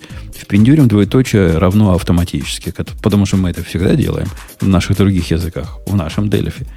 И его раз, а результат вообще не тот. Так тот, он так и будет себя вести, правильно? Присваивание и будет. Ты же можешь его и вне контекста. То есть, если ты напишешь, там, не знаю, просто вне там if или while какой-нибудь цикла, если напишешь там Можешь, можешь. x двоеточие равно э, function of y, то он тебе точно так же вычислит, присвоит и все. То есть он как раз будет вести, как ты ожидаешь себе. Ну, тогда ладно. Внутри ифа я, конечно, такую глупость писать не буду. Это только для питонистов вот такое То писать в есть, if. то есть в, год, в год ты такое писать можешь, а вот тут ты так не будешь писать. Мгм. Ты же можешь там if, Подожди, year, в, в Go нельзя такое написать, как часть ифа. If э, э, чего-то двоеточие равно чего-то. Это можно как результат потом после точки запятой написать, но то, ну, ну, не- нельзя в виде условия это написать. То есть нельзя в Да виде нет, кондиции это написать. Ты же можешь, типа, смотри, ты же можешь написать, типа, if year равно вы- вызов функции, точка с запятой, year или что-нибудь такое. Так же можно раньше было, или так и, никогда и не сейчас было? так можно, но это же не про то. Ты про то, что вот эта часть, которая после точки запятой, в питоне не нужна. По сути, правильно? Вот можно то же ну, самое да. написать двоеточие да. Ну, это же да. дико, дикость какая-то. Слушайте, но э, никакой дикости здесь особой нет. Это, ну, реально просто, просто банально удобно. В смысле, я много где к себе это поприкладывал. Э, это, ну, понятная совершенно операция такая. Э, когда тебе нужно сохранить, ну, там, в простейшем случае, у тебя есть строка, как обычно ты сейчас, ну и где-то ты дальше потом хочешь ее использовать. Ты пишешь, ну типа length равняется э, len в скобочках от строки, следующая строка, если length больше 30, э, там, больше 80 двоеточие, типа, выполняется условие, да? Как сейчас это можно сделать? Ты пишешь if length двоеточие равно len от строки, все это больше 100, там, или больше 80, э, тогда выполняется условие. То есть ты просто как бы опускаешь один, один пункт, как одну строчку. Да не, не, понятно, что ты пытаешься экономить, а питон по поводу сэкономить нажатие клавиш вообще впереди планеты всей. Но я прям не фанат этой идеи. Ну, ясности ну, оно не добавит. Ну, не добавит ясности. Время а покажет. что там, ты, Вовок, да. не знаешь, что там за драма была, кстати? Потому что здесь же в статье есть упоминание, что что-то там Гвида чуть ли не из-за обсуждения этого Пепа ушел, или там э, прекратил а, быть вот этим лидером бессменным. Там, там история такая, что Э, много было скопано, э, в смысле, много было копий сломано вокруг э, этого самого моржика, в смысле, вокруг этого самого оператора. Потому что было огромное обсуждение, и часть народу была за, часть против. И это именно тот момент, в котором Гвида как раз и понял, что решение методом «я тут начальник, а вы все дураки» на самом деле, наверное, не очень хорошее в этот момент он встал и ушел, и начиная с этого и появилась вся эта история про steering console, console и все, что с этим связано. А мы и тогда То есть, типа, говорили, что, что Гвида не mm? прав, надо было дальше гнуть свою линию. То есть это первое Но... решение вот этого комитета, по сути, да, такое, которое они... Первый ПЕП, который они приняли. Э, это не первый ПЕП, который они приняли, но это первое расширение языка, которое вот прям прямым текстом так или иначе э, принято было. А прошло все это через стандартную цепочку типа Python IDEAS, в смысле, в смысле mail list Python IDEAS, откуда оно перекочевало в Dev, откуда где его долго обсуждали разные люди. Ну, то есть это стандартная процедура, стандартная процедура была. Просто раньше утверждением этого занимался бы Гвида, а сейчас это было... Ну, во-первых, Гвида подтвердил, что это решение он поддерживает в конечном-то итоге. Типа у него, он прям подтвердил, что я согласен с тем, что это нужно принимать. А после этого сам устранился и сказал, что давайте делать комитет. Потому что на самом деле он лично, кажется, был не очень за. Но его а убедили а... в листе, что надо так делать. А что комьюнити вообще думает? То есть, типа, народ за или против? Или там 50-50? Steering committee? Или, или не, я имею в виду именно комьюнити вообще вот питоновское. То есть, они там типа мы разделились. То есть это, скажем так, Гвидо предложил, Больше. комьюнити было против, или наоборот, комьюнити Нет, это комьюнити. Комьюнити предложила, многие, в том числе и Гвидо, сначала были против, но потом комьюнити убедила Гвидо, что надо. А вот Большая на... часть людей скорее за. В нашем э, параллельном мире я специально добавил, поскольку уж очень она в унисон идет, э, тема о том, что Try выйдет в 10, в 1.13 версия, которую мы обсуждали, так теперь так и не выйдет. У нас все наоборот получилось. То есть э, комьюнити сначала сказал, ну окей, будет. Народ сказал свое твердое фе. Э, после того, как ознакомился с этим пропозал Meet, теперь не будет не будет больше вот этой самой try, о котором мы тут э, ну, бранились. Что там так, скрывать? Но подожди, но это же то же, то же самое. А почему ты говоришь наоборот? Кстати, ровно то же самое. Да, то не то же самое. Комьюнити сказала, уже было да, уже было в 1.13 выйдет try. Все уже забились. Все ждали. Все ждали и все ругались. Видимо, ругались настолько активно, что комьюнити, э, ком, э, комитет сказал, не, не будем, не будем. Да, ну, вы нас убедили, это ровно такая будем. же история. Гвида сказал, вы, вы нас убедили, вы меня убедили, хорошо, давайте делать. Мне кажется, мне кажется, когда не делать, это прям меняет смысл. Делать это всякий дурак может убедить, а вот не делать, попробуй убедить. Вот это проблема проблем. Ну, может, я к семантике, у вас, к синтаксису. У вас, Умпутун, у вас Умпутун какой-то нездоровый комьюнити. Обычно программисты всегда за новые фички, фичи языка, а тут у вас это не хотим, это нам не, не идиоматично. Конечно, у нас же совершенно люди, беженцы все. Я не знаю ни одного в Go комьюнити вменяемого человека, для которого Go был бы ну, не знаю, первым или одним из первых языков. Это все люди, которые отщепенцы, которые уже покушали других языков. И они точно знают, чего не хотят. Это такой другой случай. Это тебе не питоновская тусовка. Точно знают, чего они не хотят. Наверное. Да, да, да. Точно знают, чего они не хотят. Точно. Именно это они знают. Вот трое они не хотят. Я их в этом целиком поддерживаю. Э, Я, мне иногда кажется, что разработчики Go просто не хотят все популярные конструкции из других языков к себе переносить, потому что тогда слишком много разработчиков будет на Go, и у них зарплаты понизятся. Да нет, не, не, не, не из-за этого. Почем ты знаешь? Может, из-за этого? Ну, может, у кого-то и есть такая мотивация, но читая обсуждение подобных пропозалов, я вижу вот эту боль в глазах и кровь в глазах людей, которые представляют, во что трай, э, три функции цепочной опернутые в вторая может превратиться, потому что они это уже видели. Вот из, из-за того, что мы все это уже... Пишет. Да. Видел, нет? Го это как Германия, все беженцы. Нет, чувак, Го это как Израиль. Все нашли все свой... беженцы, да и... Все, да, нашли все свой беженцы. дом. Зато нашли все свой дом в этом самом. Да-да-да. Все беженцы решили восстановить очень древний язык, потому что, напомню, он скорее лямбда и... Как он назывался? Как назывался язык в, в этой... В Инферно и в вот в этих прочих языках. Пайк, который я принес. План 9? Не, план 9 это это. Ты про Симову? Не, про что ты говоришь? Нет, нет, в, в Inferno и в план 9 был отдельный язык. Кажется, он, он как на L как-то назывался. Чуть не, не лямбда, нет? Пусть в чатике подскажут, о чем Бобу говорит, поскольку мы с Лешей не понимаем. Была такая операционная система, Inferno. Это, Она это, была... часть мы понимаем в, не, в ней все было написано на отдельном языке самостоятельном. Много того, что было, того, что было сделано когда-то в этом языке, который тоже был наследником C. Лимбо, он правильно пишет, спасибо. Вообще что-то вылетело из головы. А, так вот, много того, что было написано на Лимбо и идеологии Лимбо было принесено в Go. Ну, и авторов много. А, поэтому, конечно, безусловно, Go это как Израиль. Ну, в смысле, на Go пишут э, в основном евреи. Окей, окей. Кстати, о, о, о евреях. Э, Бобук, я тут посмотрел недавно такое чудное зрелище. Нашим слушателям советую. Вот у нас в чатике до, до начала шоу шло обсуждение такого, чтобы интересного посмотреть на YouTube. Я посмотрел дебаты Сэма Хэрриса с э, Джорданом Питерсоном на YouTube. Это вообще прямо зрелище-зрелище. Леша, если ты не смотрел, просто пойди и посмотри. Они идут совершенно чудовищное количество часов, там, по-моему, 5 э, серий этого сериала. И каждая должна была быть час, а происходило на самом деле чуть ли не два с половиной. Это завораживающее абсолютно э, я, шоу. Я смотрел, как Борис Джонсон да, тряс завернутый в этот в пластик рыбой.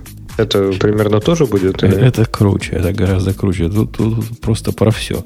С одной стороны, ты, Сэм Хэррис это такой чувак, который, ну вот это Бобок про евреев-то, который такой типичный аид, с одной стороны, а с другой стороны, он против религиозного всего. Он это называет религиозным фундаментализмом, но он против религиозного всего.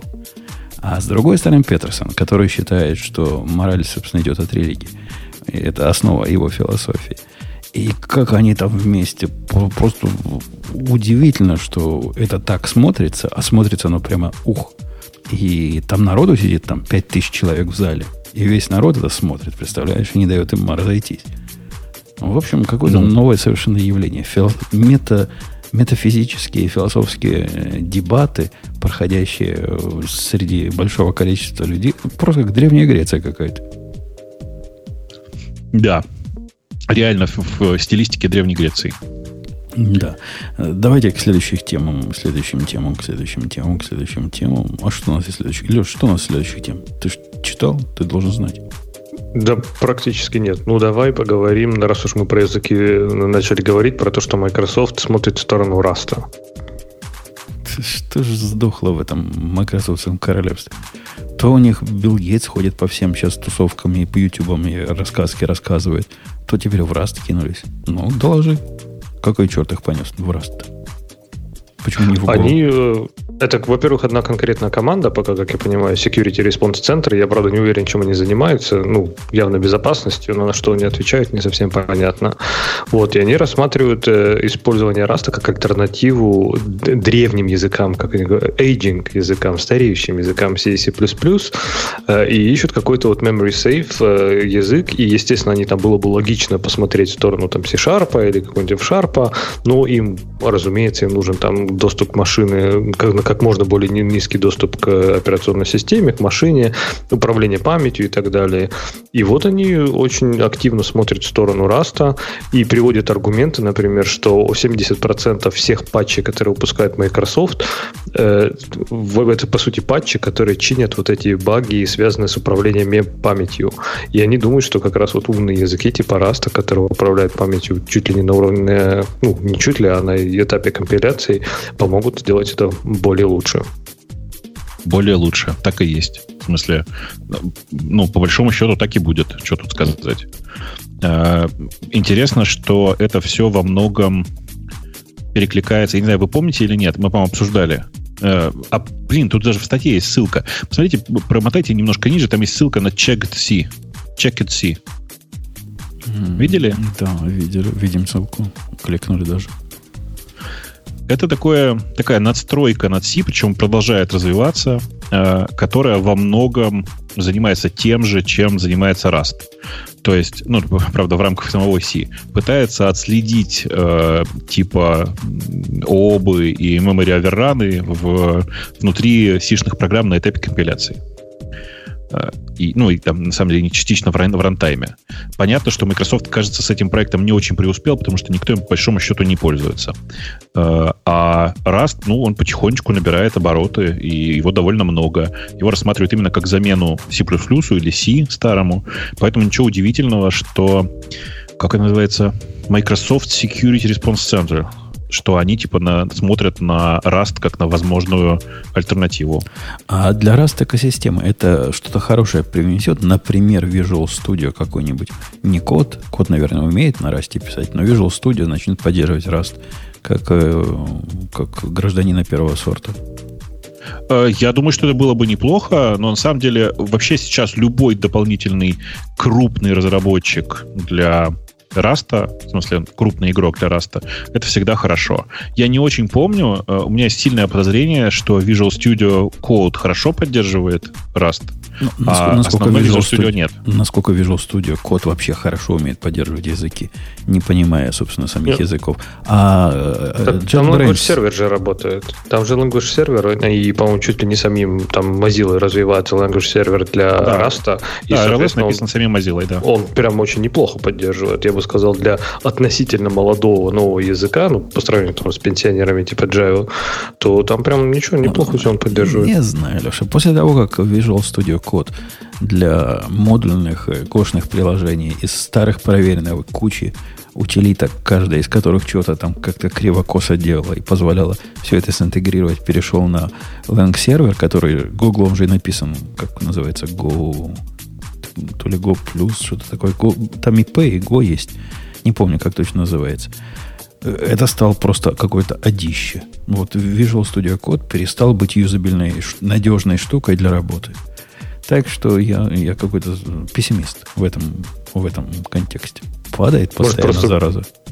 Может, просто Google не умеет language сервера делать? Ну да, но есть другой, есть два других. Один есть от э, Source Бобок, скажи, как они назывались, которые умели навигацию. Вот сейчас как, как GitHub делает.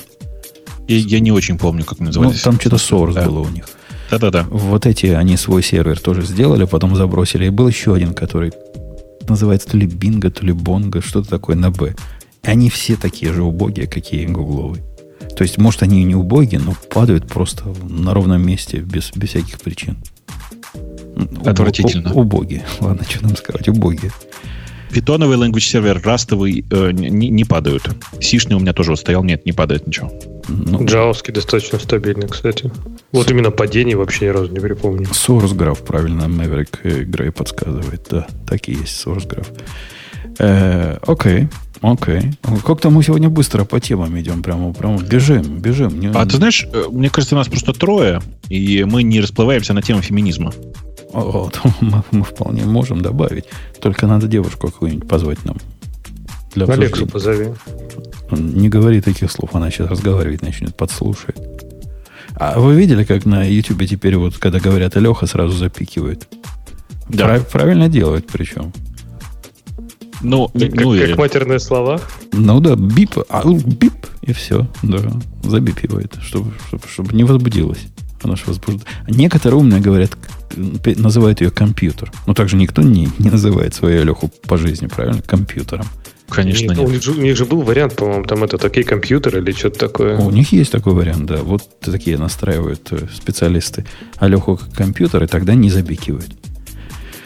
Э, сервис, который я случайно нашел, Вайрек нам рассказал, полезная штука. Причем настолько полезная, я даже сам когда-то думал вот такую сделать, но было лень, потому что календарь, в принципе, спасал. Сервис служит для автоматической отписки для бесплатных пробных периодов тех гадов, которые практически гады все, требуют вашу кредитную карточку и разные другие финансовые данные на первые три месяца, а потом, значит, надеются, что вы, ну, забудете. А мы, конечно, забудем. Забудете убрать эту карточку оттуда и будете платить. Во, времена, Слушайте. во времена моей туманной молодости, когда я только в Америку приехал, каким-то образом я купился на Stamps.com.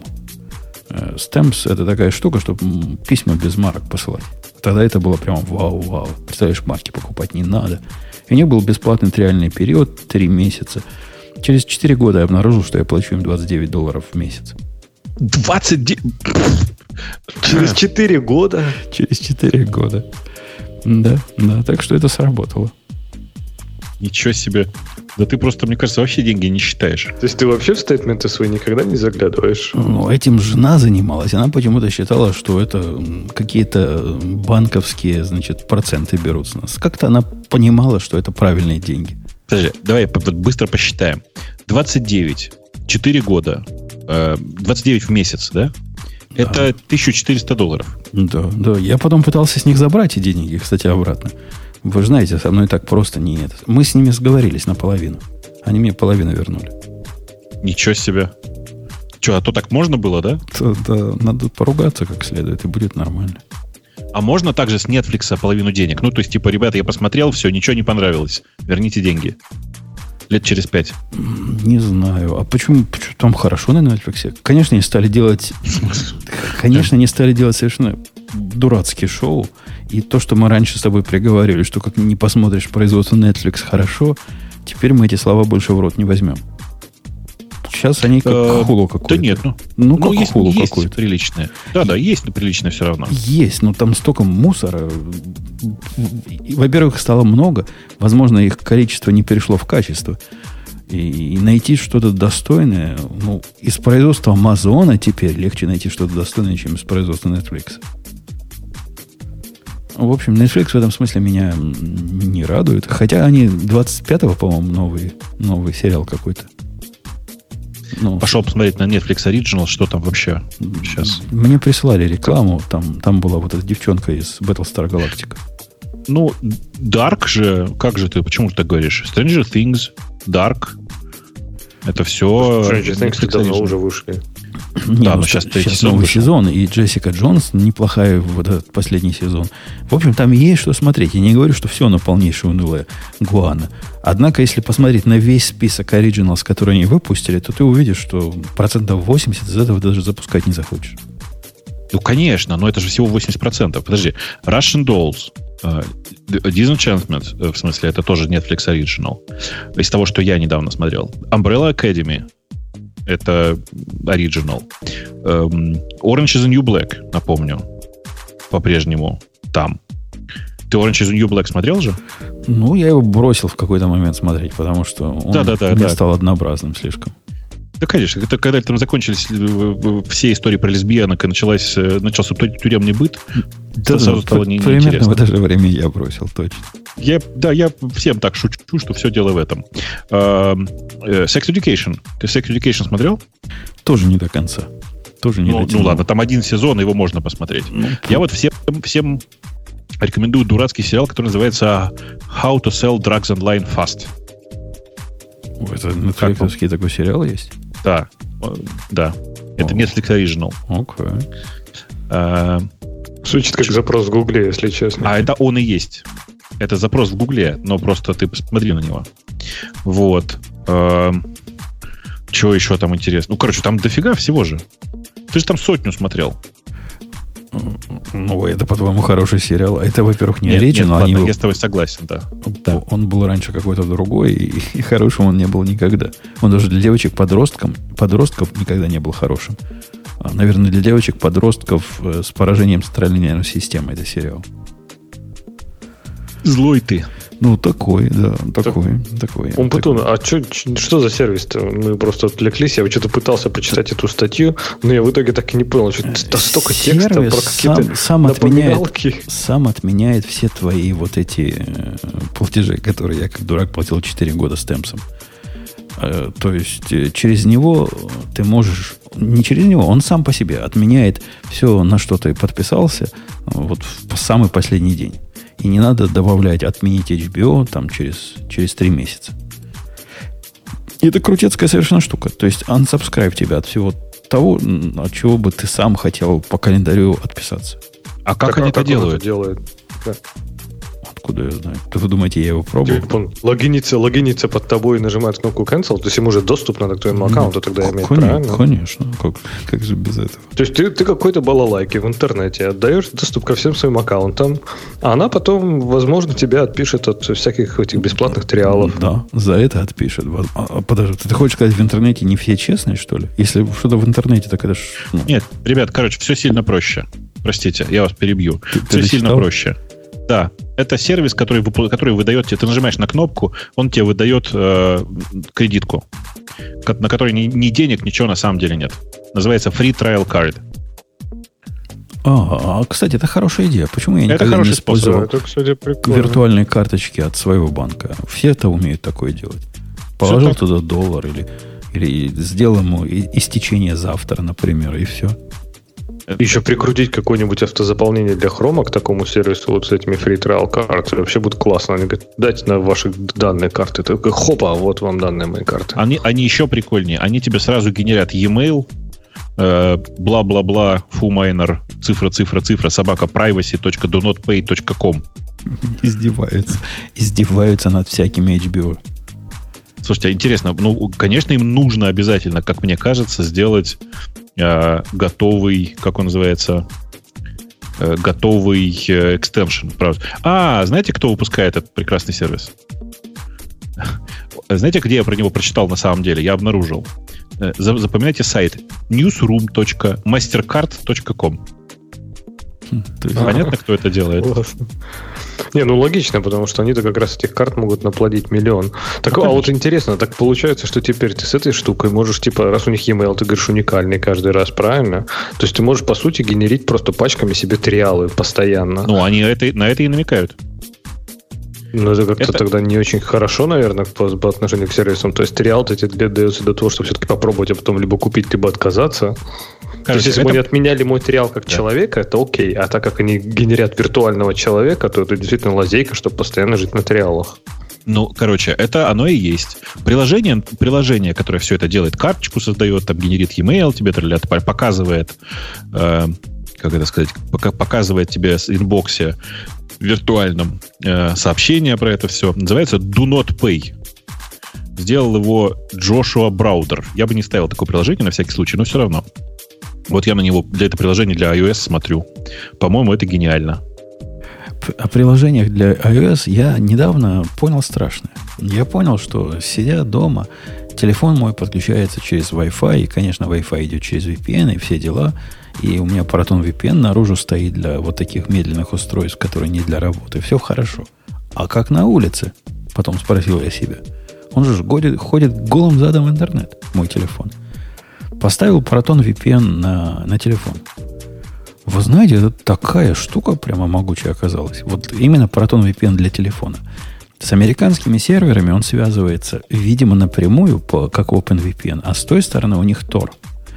И это работает настолько... Я даже не знал, что Тор так быстро работать может. Может, они брешут, может, это не Тор. Но летает. Все просто конкретно летает. В смысле, а Тор сам по себе не тормозит. Тормозят экзит-ноды в основном. Ну, в смысле, попробуй, попробуй найти такие ноды, которые не тормозят на практике. Подключаешь Ну, к кому-то.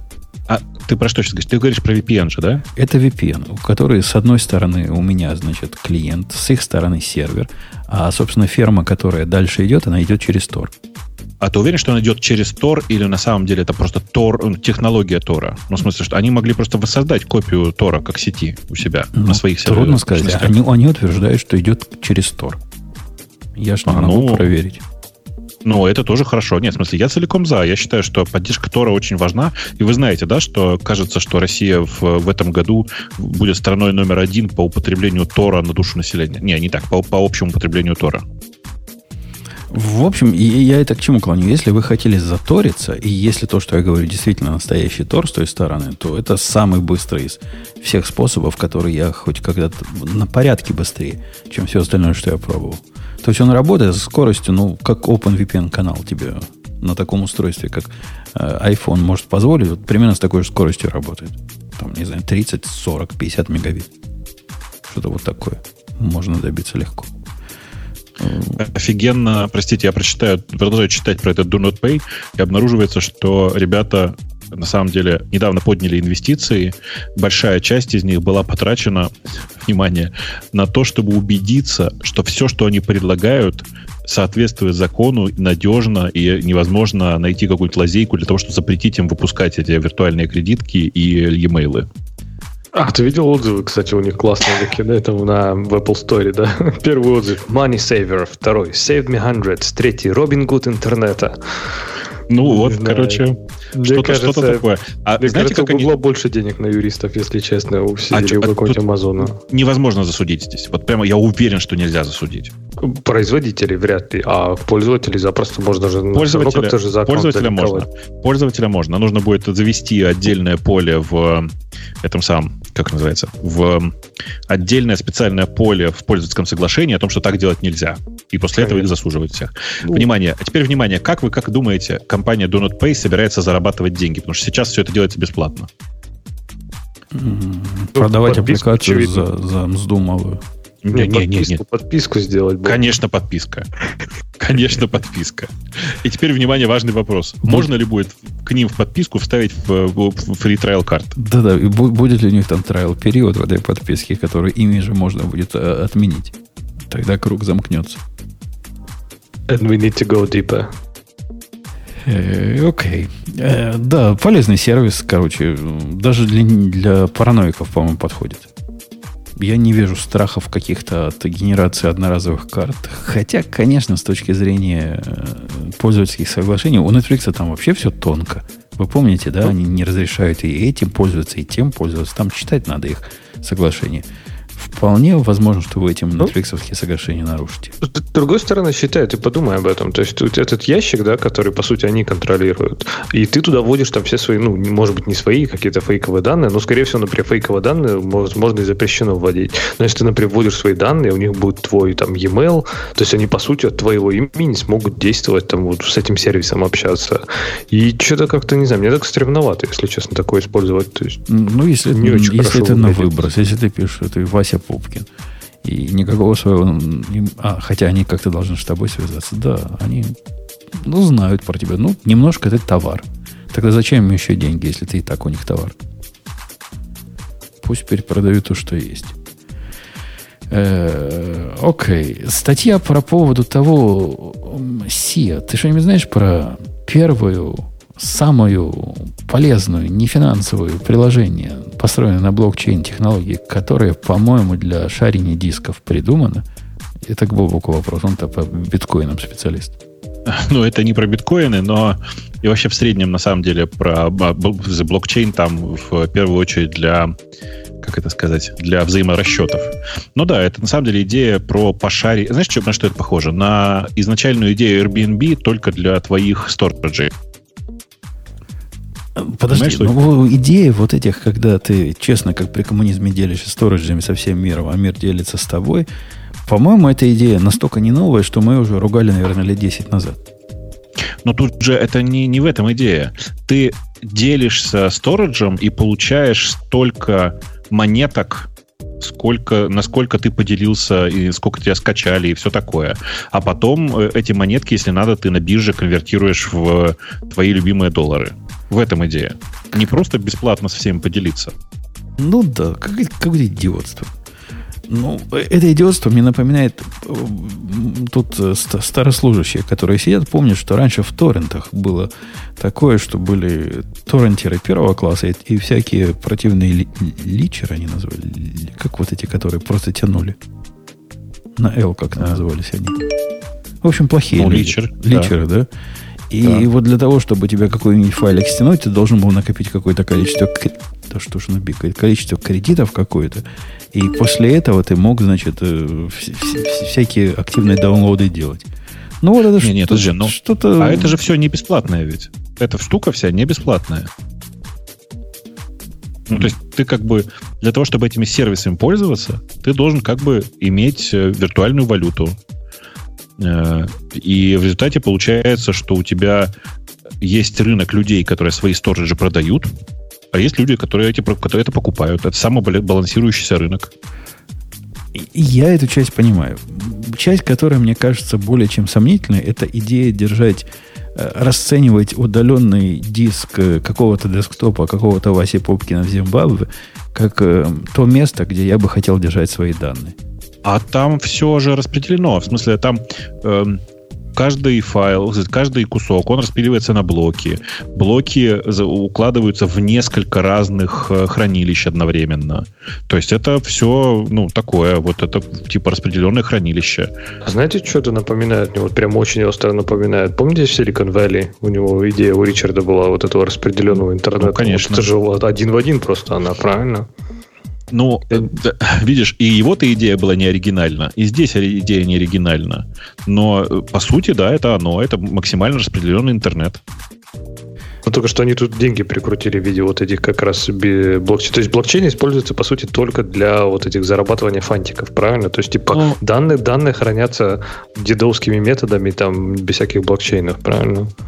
Данные не в блокчейне хранятся. В блокчейне хранится информация о том, э, что я хочу разместить э, типа э, место на своем стороже, на этот сторож положен такой-то блок и так далее. Сами блоки лежат не в блокчейне. Ты про это, ну, да? Метаинформация хранится в блокчейне, насколько я понимаю. То есть информация да. о блоках и распределении.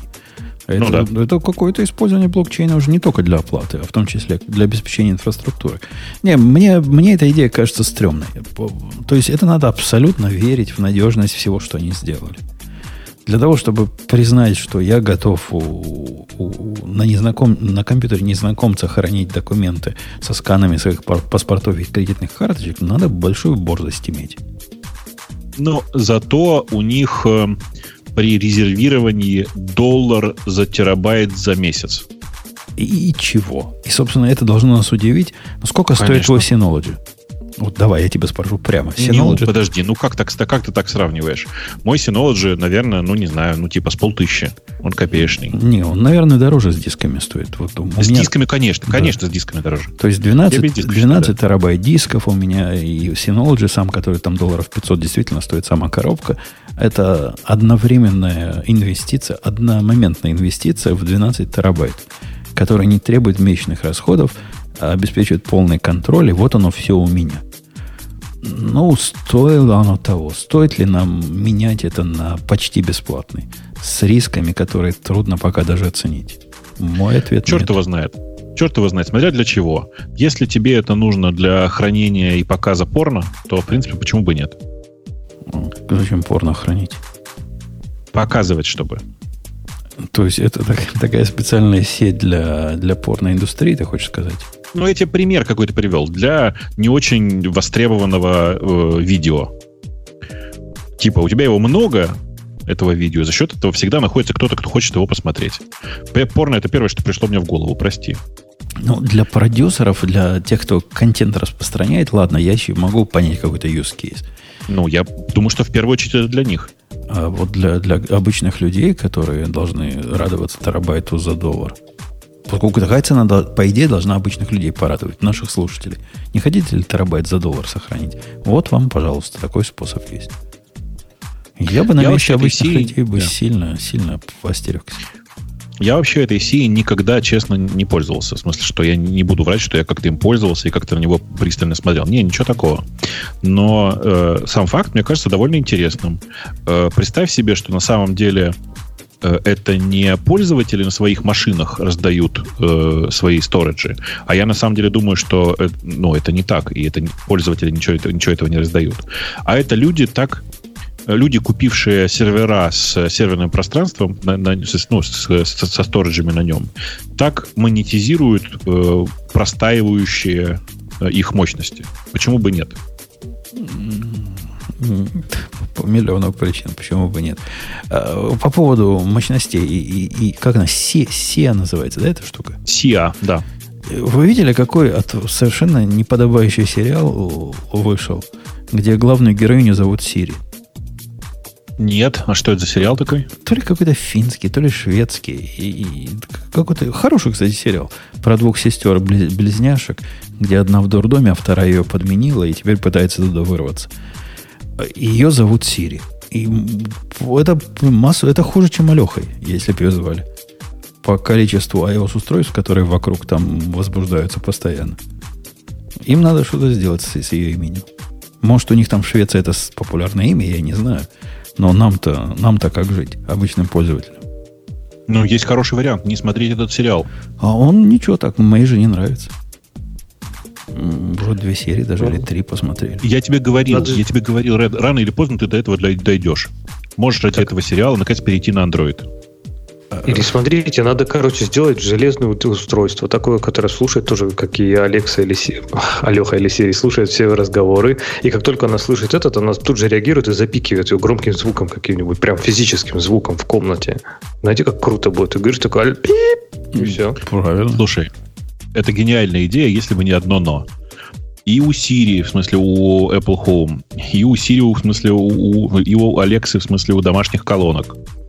Э, направленные микрофоны, и ты не просто должен с какого-то абстрактного места это, ну, этот звук издать, но еще и из того же направления, с которого пришел изначальное, пришло изначальное слово Alexa или там Siri. Так, ты, ты, ты не понял цимис, Бобок, иди, я его разовью. Это будет примерно как лайтбар, который сразу в реальном времени с HDMI сигнал снимает, звук прокручивает и проигрывает его в то же место, откуда он идет. Ну, через твою аудиосистему. То есть mm-hmm. он наложит на него просто, и ты даже никак не услышишь, что там было по-настоящему. А, вот как. То есть это на самом деле HDMI-фильтр. Это такая, такая коробочка, которая втыкается перед твоим HDMI и фильтрует там такие слова. Конечно. Гениально. Между Гениально. HDMI и, и входом, да. Там и будет. Маленькая коробочка, там даже ничего делать не нужно. Она, да. Стартап. Там на самом деле просто все. Это забикивалка ненужных слов. Стартап, который реально э, выпускает железку, которая на HDMI прямо запикивает нужные, ненужные звуки. Можно сразу решить массу проблем, там, и, и шовинизма, и расизма, и чего угодно. Оно тебе будет все запикивать, что тебе не нравится. И вот... Сертификаты нужно установить туда еще можно. Да, да, да, да. И казах в середине будет сидеть и слушать, что у вас там вообще играет. Казах будет отдельные слова запикивать. Он сам, он-то знает какие. Нурсул пип. Э, окей. Э, что у нас э, в темах, в темах, темах, темах, темах, темах? Как в темах наших слушателей, ты хотел сказать? Нет? Пока еще на эти темы смотрю. Пытаюсь что-то из них выжать. Вот как из того попугайчика. Хоть что-нибудь. Кто-то наехал на, на Raspberry Pi о том, что четвертому Pi таки нужен вентилятор ну, про это же много разговоров шло, что есть ситуации, в которых можно разогреть Raspberry Pi до такой температуры, что неплохо бы поставить вентилятор. То есть он нагревается до температуры аж в 70 градусов. Ну, в общем, 70 градусов это не big deal. А у него при 70 да. градусах что-то начинает происходить? Какой-то тротлинг? Вообще нет. Ничего? Пока ничего не, вроде не происходило. А что они нервничают? Не знаю.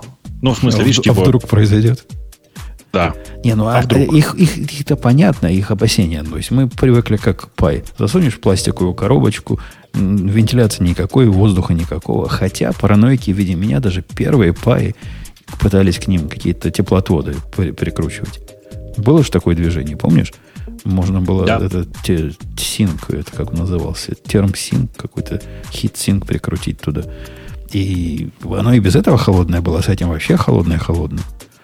Ну, 70 градусов, ну, небольшое дело. Сколько у нас сейчас процессоров, пока мы с вами разговариваем?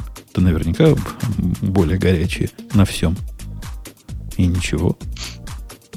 Пытаюсь найти. Да. Где, где же у меня температуру-то можно найти в современности? Пока ты там ищешь, я должен сказать, что решение под названием «давайте вфигачим в официальный корпус, просверлив в нем дырку э, специальный вентилятор», мне довольно странным. Ну, что это стандартный, довольно шумный маленький вентилятор. Э, Вся идея Raspberry была в том, что это маленькое тихое устройство. Если вы хотите сделать там вентилятор, ставьте большой, чтобы его хотя бы обдувало нормально. А я нашел, сколько у меня. Как-то не такой горячий, как я думал. Всего лишь 50 градусов. Ну, 50 это уже так или иначе, э, ну, так или иначе дело. Ну, с другой стороны, у него ядер много, он смог разбросать по всем ядрам, каждый из них понемножку задействовано. И в целом по больнице не сильно нагрелся. Хотя, глядя на загрузку ядер, вижу, что совершенно отвратительно современные программы умеют это делать. У меня картинка, на которых 16 вот этих нарисовано э, графиков. Из них только 8 более или менее чем-то заняты. Короче, я пошел посмотреть в лист рассылки, простите. Там такая история, что, значит, во-первых, э, тратлинг все-таки наступает. Тратлинг наступает при 78 градусах. Чтобы разогнать его до 78 градусов, нужно очень постараться. В смысле, Raspberry. Нужно, чтобы там было реально, ну, мягко говоря, очень тепло.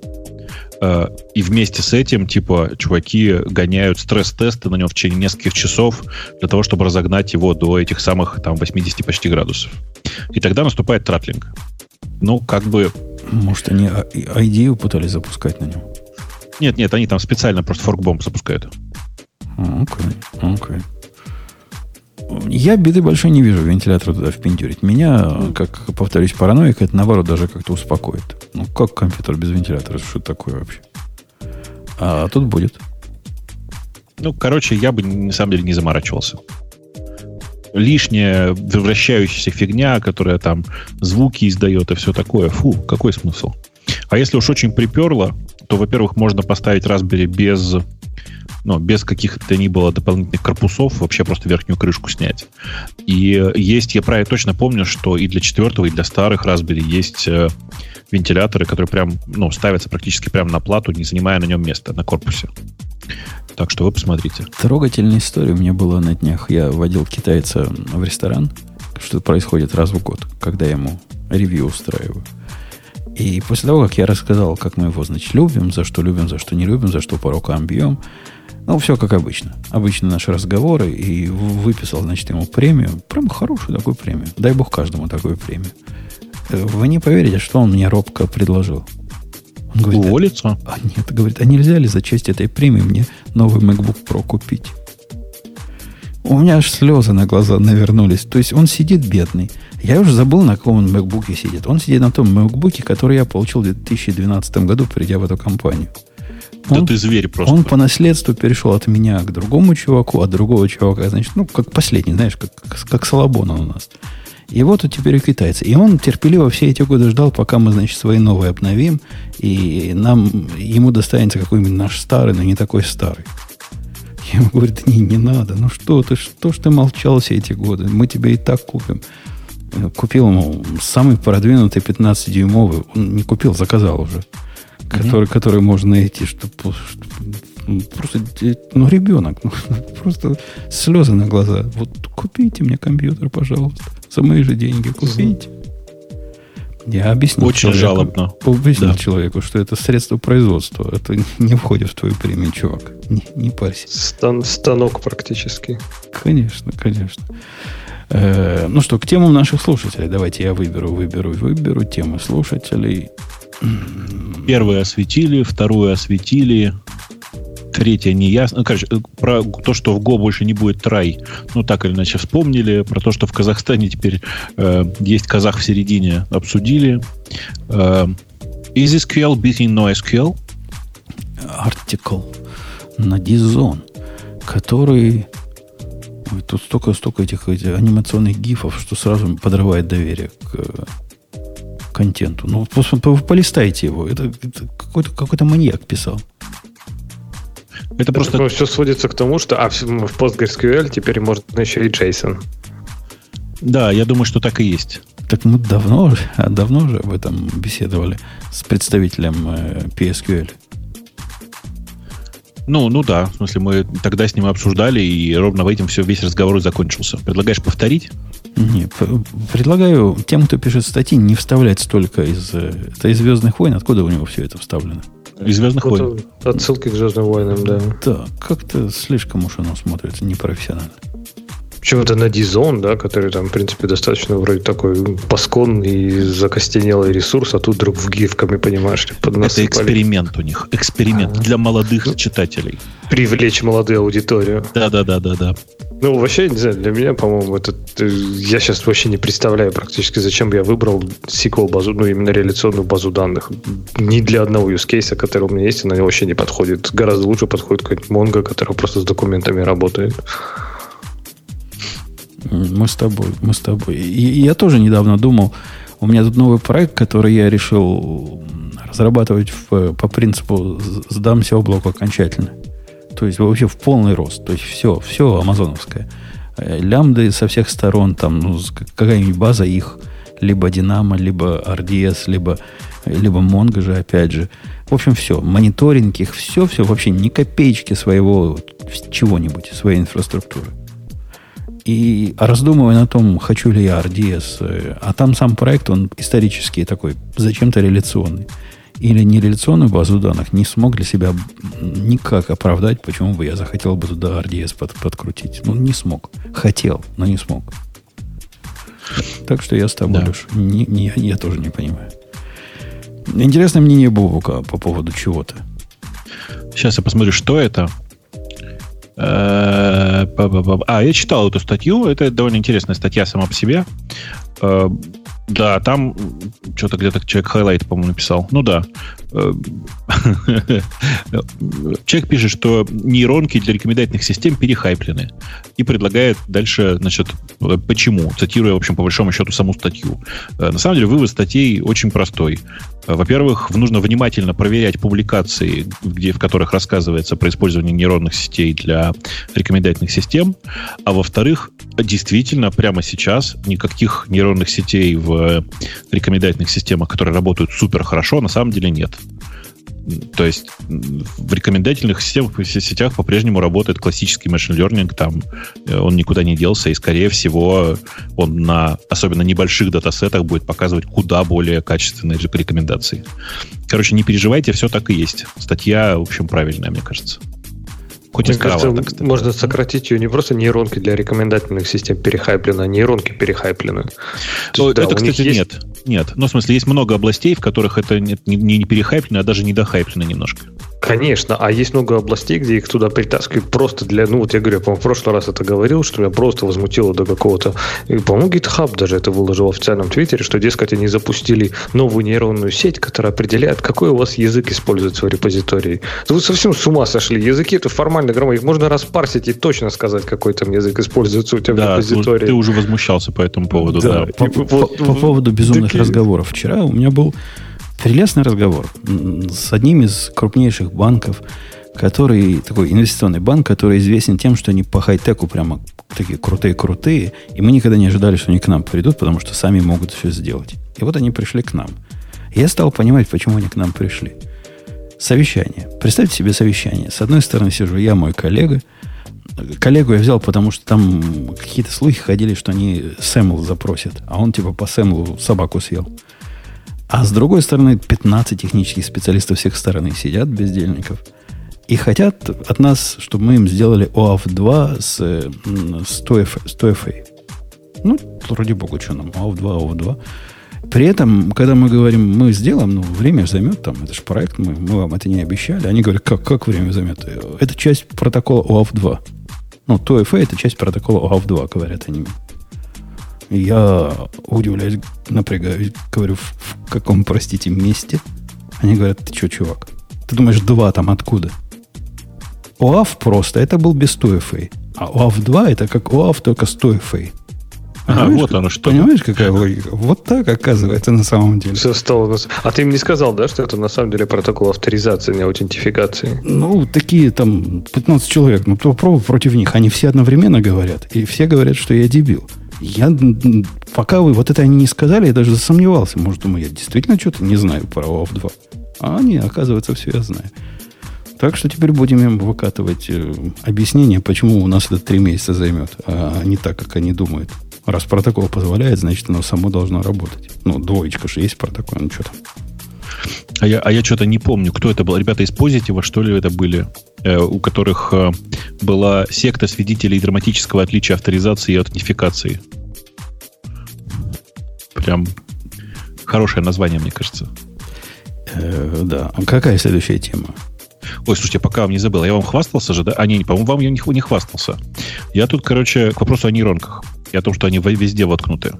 У меня, как вы помните, наверное, была такая система, и до сих пор есть, которая занимается, ну, сущей ерундой, с помощью попыток имитировать интеллект, со мной разговаривает. Там большая часть э, того, что было сделано, было заскриптовано. Заскриптовано банально на питоне. И я замаялся общаться с разными людьми, Э, которые говорят, ну, у тебя же там, что, скрипты? Же там не нейронка. Я говорю, нет, у меня нейронка и скрипты. Ну, как бы они все говорят, что, типа, это же вообще не спортивное и все такое. В общем, короче, я заморочился. Э, и теперь и попробовал воспроизвести довольно старую статью. Мне не удалось, если честно, ее воспроизвести, поэтому я решил, ну, как бы сделал решение сам. Короче, у меня теперь... А, да, что я воспроизводил? Была такая статья, которая называлась Neural Turing Machine. То есть нейронка, реализующая тю- машину Тюринга. Так вот, у меня теперь есть нейронная сеть, которая может, по большому счету, исполнять небольшие скрипты на питоне. Ну, ты просто копнул. То есть то, то, что раньше, только теперь немножко с Bluetooth. А помнишь же, была, была, была сеть, которая умела писать раньше небольшие скрипты на питоне. Тебе надо их они... просто совместить, и они заменят тебя. Ну, я думаю, что они просто влюбятся друг в друга и э, будут жить долго и счастливо за счет моего CPU. А мне кажется, а... они разосрутся из-за пробелов против этих э, табов. Не-не, у них все в порядке, они же, ну, и как бы и то, и другое в, в этой ситуации должно не, ну, должно байткод интерпретировать и писать. Зачем промежуточный язык-то питон? Это для слабаков. Сразу в байткод и все. Точно. Ну, ну вот, ну, короче, ну я прям с собой очень доволен, потому что оказалось, что все это, в общем, довольно несложно. Там очень смешно, как вы понимаете, потому что она, ну, э, как бы ни, никто не гарантирует, что эта нейронка исполнит все как надо. И тут до меня внезапно дошло, что, судя по всему, в человеческой голове тоже есть какой-то блок интерпретации, знаете, заранее заложенных программ, который в 99% случаев нормально э, отрабатывает, но бывают ситуации, когда нет, что-то не то. Э, и, ну, прям я уверен, что вот реально вот, вот в человеческой голове теперь все устроено точно так же. А, ты, как кстати, ржешь, Вовка. Я вот в философских спорах, о которых я слышал, они упоминали какого-то чувака, тоже известный вот это, в метафизическом тусовке. У них там свои тусовки есть, свои гики есть, ага. который утверждает, что э, вот эти ошибки, которые мы совершаем, ну, то есть, они там в основном про хорошее и плохое, про добро и зло, понимаешь ли. Это mm-hmm. же ну, такие большие философские понятия. Так вот, причина, по которой люди иногда добро со злом путают, не могут понять, это эволюционный результат нашего развития. Потому что те, кто правильно добро со злом разделяли, э, не выживают. А те, кто дошли до нас, это вот только те, которые смешивают их время от времени. И есть и такая теория, оказывается. Это такой намеренный баг у нас. Глубоко, реально глубоко. Тогда, тогда это фича уже, а не баг. Да, да. А, они там, они, там такие гики, вот сидят два мужика, профессора, там один профессор э, по психам, а второй профессор, я не знаю почему. И нашими словами говорит, это говорит баг или фича. Прям гики гиками, только от философии. Что, что ты за видео такие смотришь там на YouTube? Да, да, видишь, это такое. Мне, мне YouTube подсказывает правильное видео. А там рекомендательная система на нейронке. Наверняка. Э, лингвисты переводят давно забытые языки с помощью ML. Короче, не считайте, там тоже нейронка. У нас что-то в последнее время сплошные новости про нейронки. А, тут Алексей, если будет Алексей из UK, не знаю, о каком они Леша говорили, не о тебе ли? Им было бы Возможно. интересно слушателям, слушателю Василию, было бы интересно узнать. Василий у нас через Google залогинился. Так что, Леш, ты думай, будешь ему отвечать или нет таким людям? Да, за, что ты, за что ты любишь Kotlin? И, и тот ли это язык, про который ты однажды обещал рассказать, что он самый идеальный? Дорогой Василий, Пользуясь случаем, хочу передать... Не, вообще про Kotlin, э, ну, здесь мы, наверное, такой уже ответ будет Билла Скомину.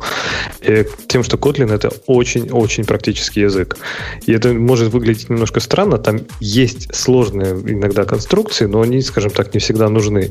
И я вижу сейчас немножко тенденцию, что из Kotlin многие пытаются делать то, чем он не является. То есть очень простым, очень понятным и очень таким языком, на котором, который не требует практически минимально минимальное количество ментальных усилий он требует, когда ты на нем пишешь. То есть там все это, как, не знаю, это как э, хороший интерфейс, когда ты протянул руку под стул, чтобы приклеить жвачку, а там жвачка-приемник. Вот так и в Kotlin иногда ты думаешь такой, а что, неужели так можно сделать? А там раз и можно. А если нельзя, то на это есть Твой причина, наезд, что из него сейчас скалу пытает, ты, ты имел в виду вот это, да, что из него сейчас ну, да, злые да, языки да. скалу делают. А он же не в пользу языка говорит. Попробуй из Go сделать скалу. Я посмотрю на тебя. Ну, скажем так, Kotlin поддерживает минимальное количество языковых фичей, которые позволяют строить какие-то DSL. И мне это нравится. То есть они действительно очень простые. И они, в принципе, там вот этих концепций, их там, ну, две. Да, вот инфиксная аннотация и вот эти скобочки без, э, фигурные скобочки без круглых, если там есть лямбда-аргумент. Все люди пытаются из этого сделать что-то более сложное. Чаще всего выглядит плохо и работает тоже чаще всего не очень хорошо.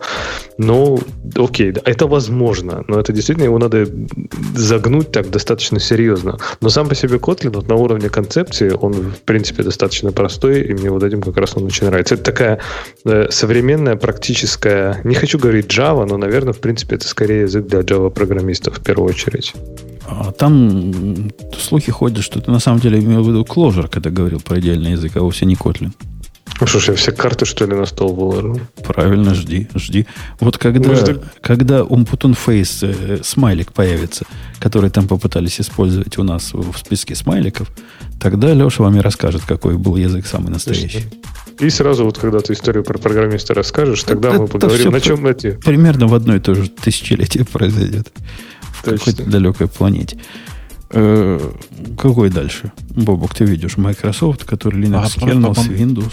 Чудо, а, это про WSL 2. В смысле, э, в Э, в Винде был, в 10 Винде есть Windows Subsystem for Linux. Называется WSL. Сейчас они запускают WSL 2, который сильно более про виртуализацию, чем раньше.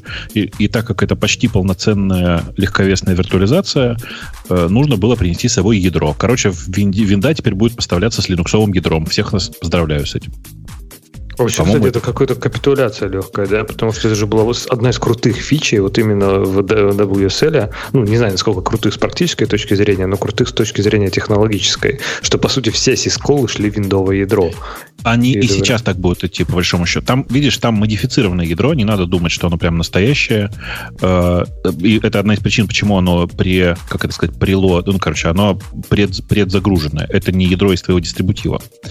Э, при этом они завернули туда, ну, как многие сисколы, сисколы завернули, а многие сисколы оставили из потому что, например, э, хотели, чтобы работал докер. А типа, заворачивая докер, пробрасывая его из линуксового ур- уровня ядра в NT-шный, а потом обратно, ты терял много времени. А здесь у тебя докер работает практически в чистом виде. Э, на самом деле это немножко капитуляция, но на самом деле, скорее всего, по качеству работы скорее нет. То есть они по-прежнему большую часть API пробрасывают в NT-шное ядро, но те, которые не нужно, не пробрасывают. Окей. Okay. Okay. Тут я в наши программистские темы еще вспомнил. Забрал недавно из, из магазина э, оружейного после переделки свой чешский пистолет. И у меня была вот надежда, как у Леша, как про Kotlin практически, что возьмут они мою Java и сделают из нее Kotlin. То есть я купил им деталик там на 300 долларов. Мужик за 100 долларов за работу взял. Думаю, сейчас, как заберу, будет Kotlin. Не, забрал, оказалось Java 8. То есть раньше была, конечно, а было, Java, Java 6, ладно. Но стала Java 8. Но, но я все равно ее люблю. Java наш, наше все. Но Kotlin не выходит. Вот просто не выходит каменный цветок. Не пришить этим лошадям с нашими мордами другие морды. Главное, чтобы у тебя скалу случайно не сделали. Был, был, был такой риск. Нет, скала не получается. Со скалой совсем... Это как э, попытаться Go немножко переделать, чтобы скала получилась. Ну, заколебаешься переделывать. Так и здесь. 200 долларов не хватит. Даже 300 не хватит на это.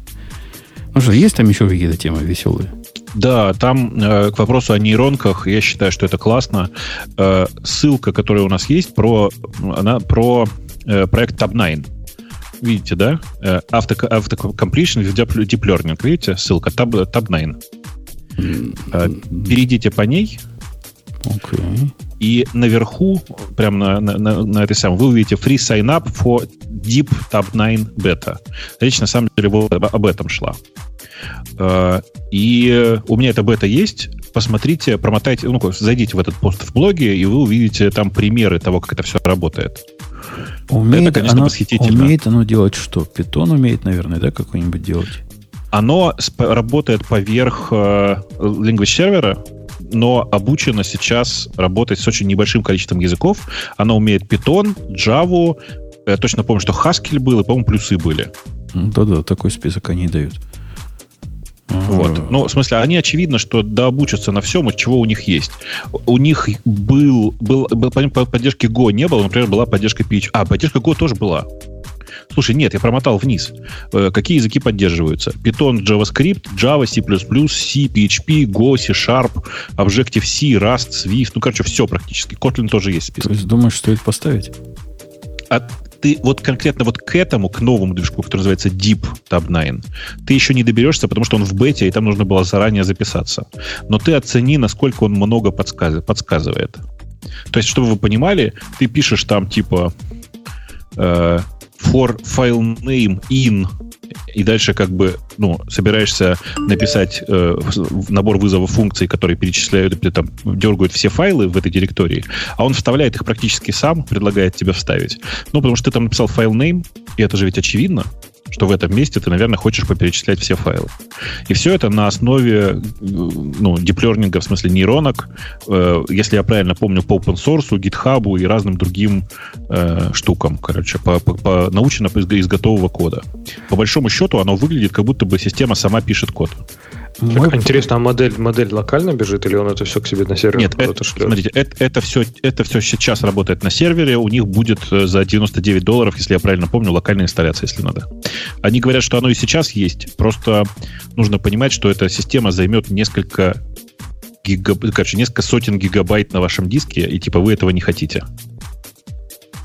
Да ладно, в облаке поставим, и будет вся контора радоваться. Ну вот у, у них сейчас оно в облаке. Я точно помню, что они обещают Enterprise-версию за какие-то вменяемые деньги. Э, и даже для платных, для, типа для обычных разработчиков, тоже за 99 или за 49 уж долларов, они обещают локальное облако. Обещают. Докер контейнер. И последняя система подоб... не подобного, ничего общего с этим не имеет, но которая помогает писать код, и мы ее здесь тоже по-моему, обсуждали, которую я даже поставил в виде экстеншена к VS коду, была э, с половинным умом, которая умела с такой Overflow тебе э, completion делать. Ну, это тоже мило. Это было, не пробовал, это было, кстати, это вот было что-то ужасного. От Microsoft тоже есть эта штука, как называется, что-то там Auto-Indent или Smart. Ну, короче, какой-то вот, э, какая-то штука для VS кода, тоже с машин лернингом, но уже от Microsoft. И она прям, не сказать, что делает сильно невероятно лучше, но она действительно подсовывает наверх вот в списке автокомплитов какие-то вполне разумные такие предложения. То есть, действительно, то, что... Это я, кстати, смотрю на IntelliJ, я сейчас вот хорошо, что пальцем не показываю. Когда я набираю ритё, я не хочу выбрать, не знаю, из какого-то случайного файла выбрать какой-то, не знаю, вставить название класса, который примерно включается в слово return. Нет, скорее всего, хочу дописать слово return. Вот. А это прям для VS кода она неплохо работает. Это интересно. А ну что-то от Microsoft, что-то там, что-то там Intel Indent или Intel Complete, что-то такое. Ну вот, короче, я вам очень рекомендую посмотреть на Deep Tab 9. Tab 9 просто тоже неплохо работал, но он как бы был простоват. А вот Deep Tab 9 это прям большое дело, и чтобы вы понимали, он ну, как бы там реально у них, он, он имитирует работу language сервера, как следствие работает ну, я не знаю, в Emacs, в Vime, в VS Code, в Sublime, в Atom, наверное, работает. Ну, короче, везде, где есть поддержка э, language серверов. Прям то, что надо. Красота. Красота. Я, я записался, пока ты говорил на, на эту бету. Сайнап Ну вот. устроил. Да. Будем ждать в очереди. А, и я, в Э, но Твиттере, я в Твиттере да. показывал, как м- моя подписка на, как это называется, Jump to Definition на GitHub дошла до, до своего часа.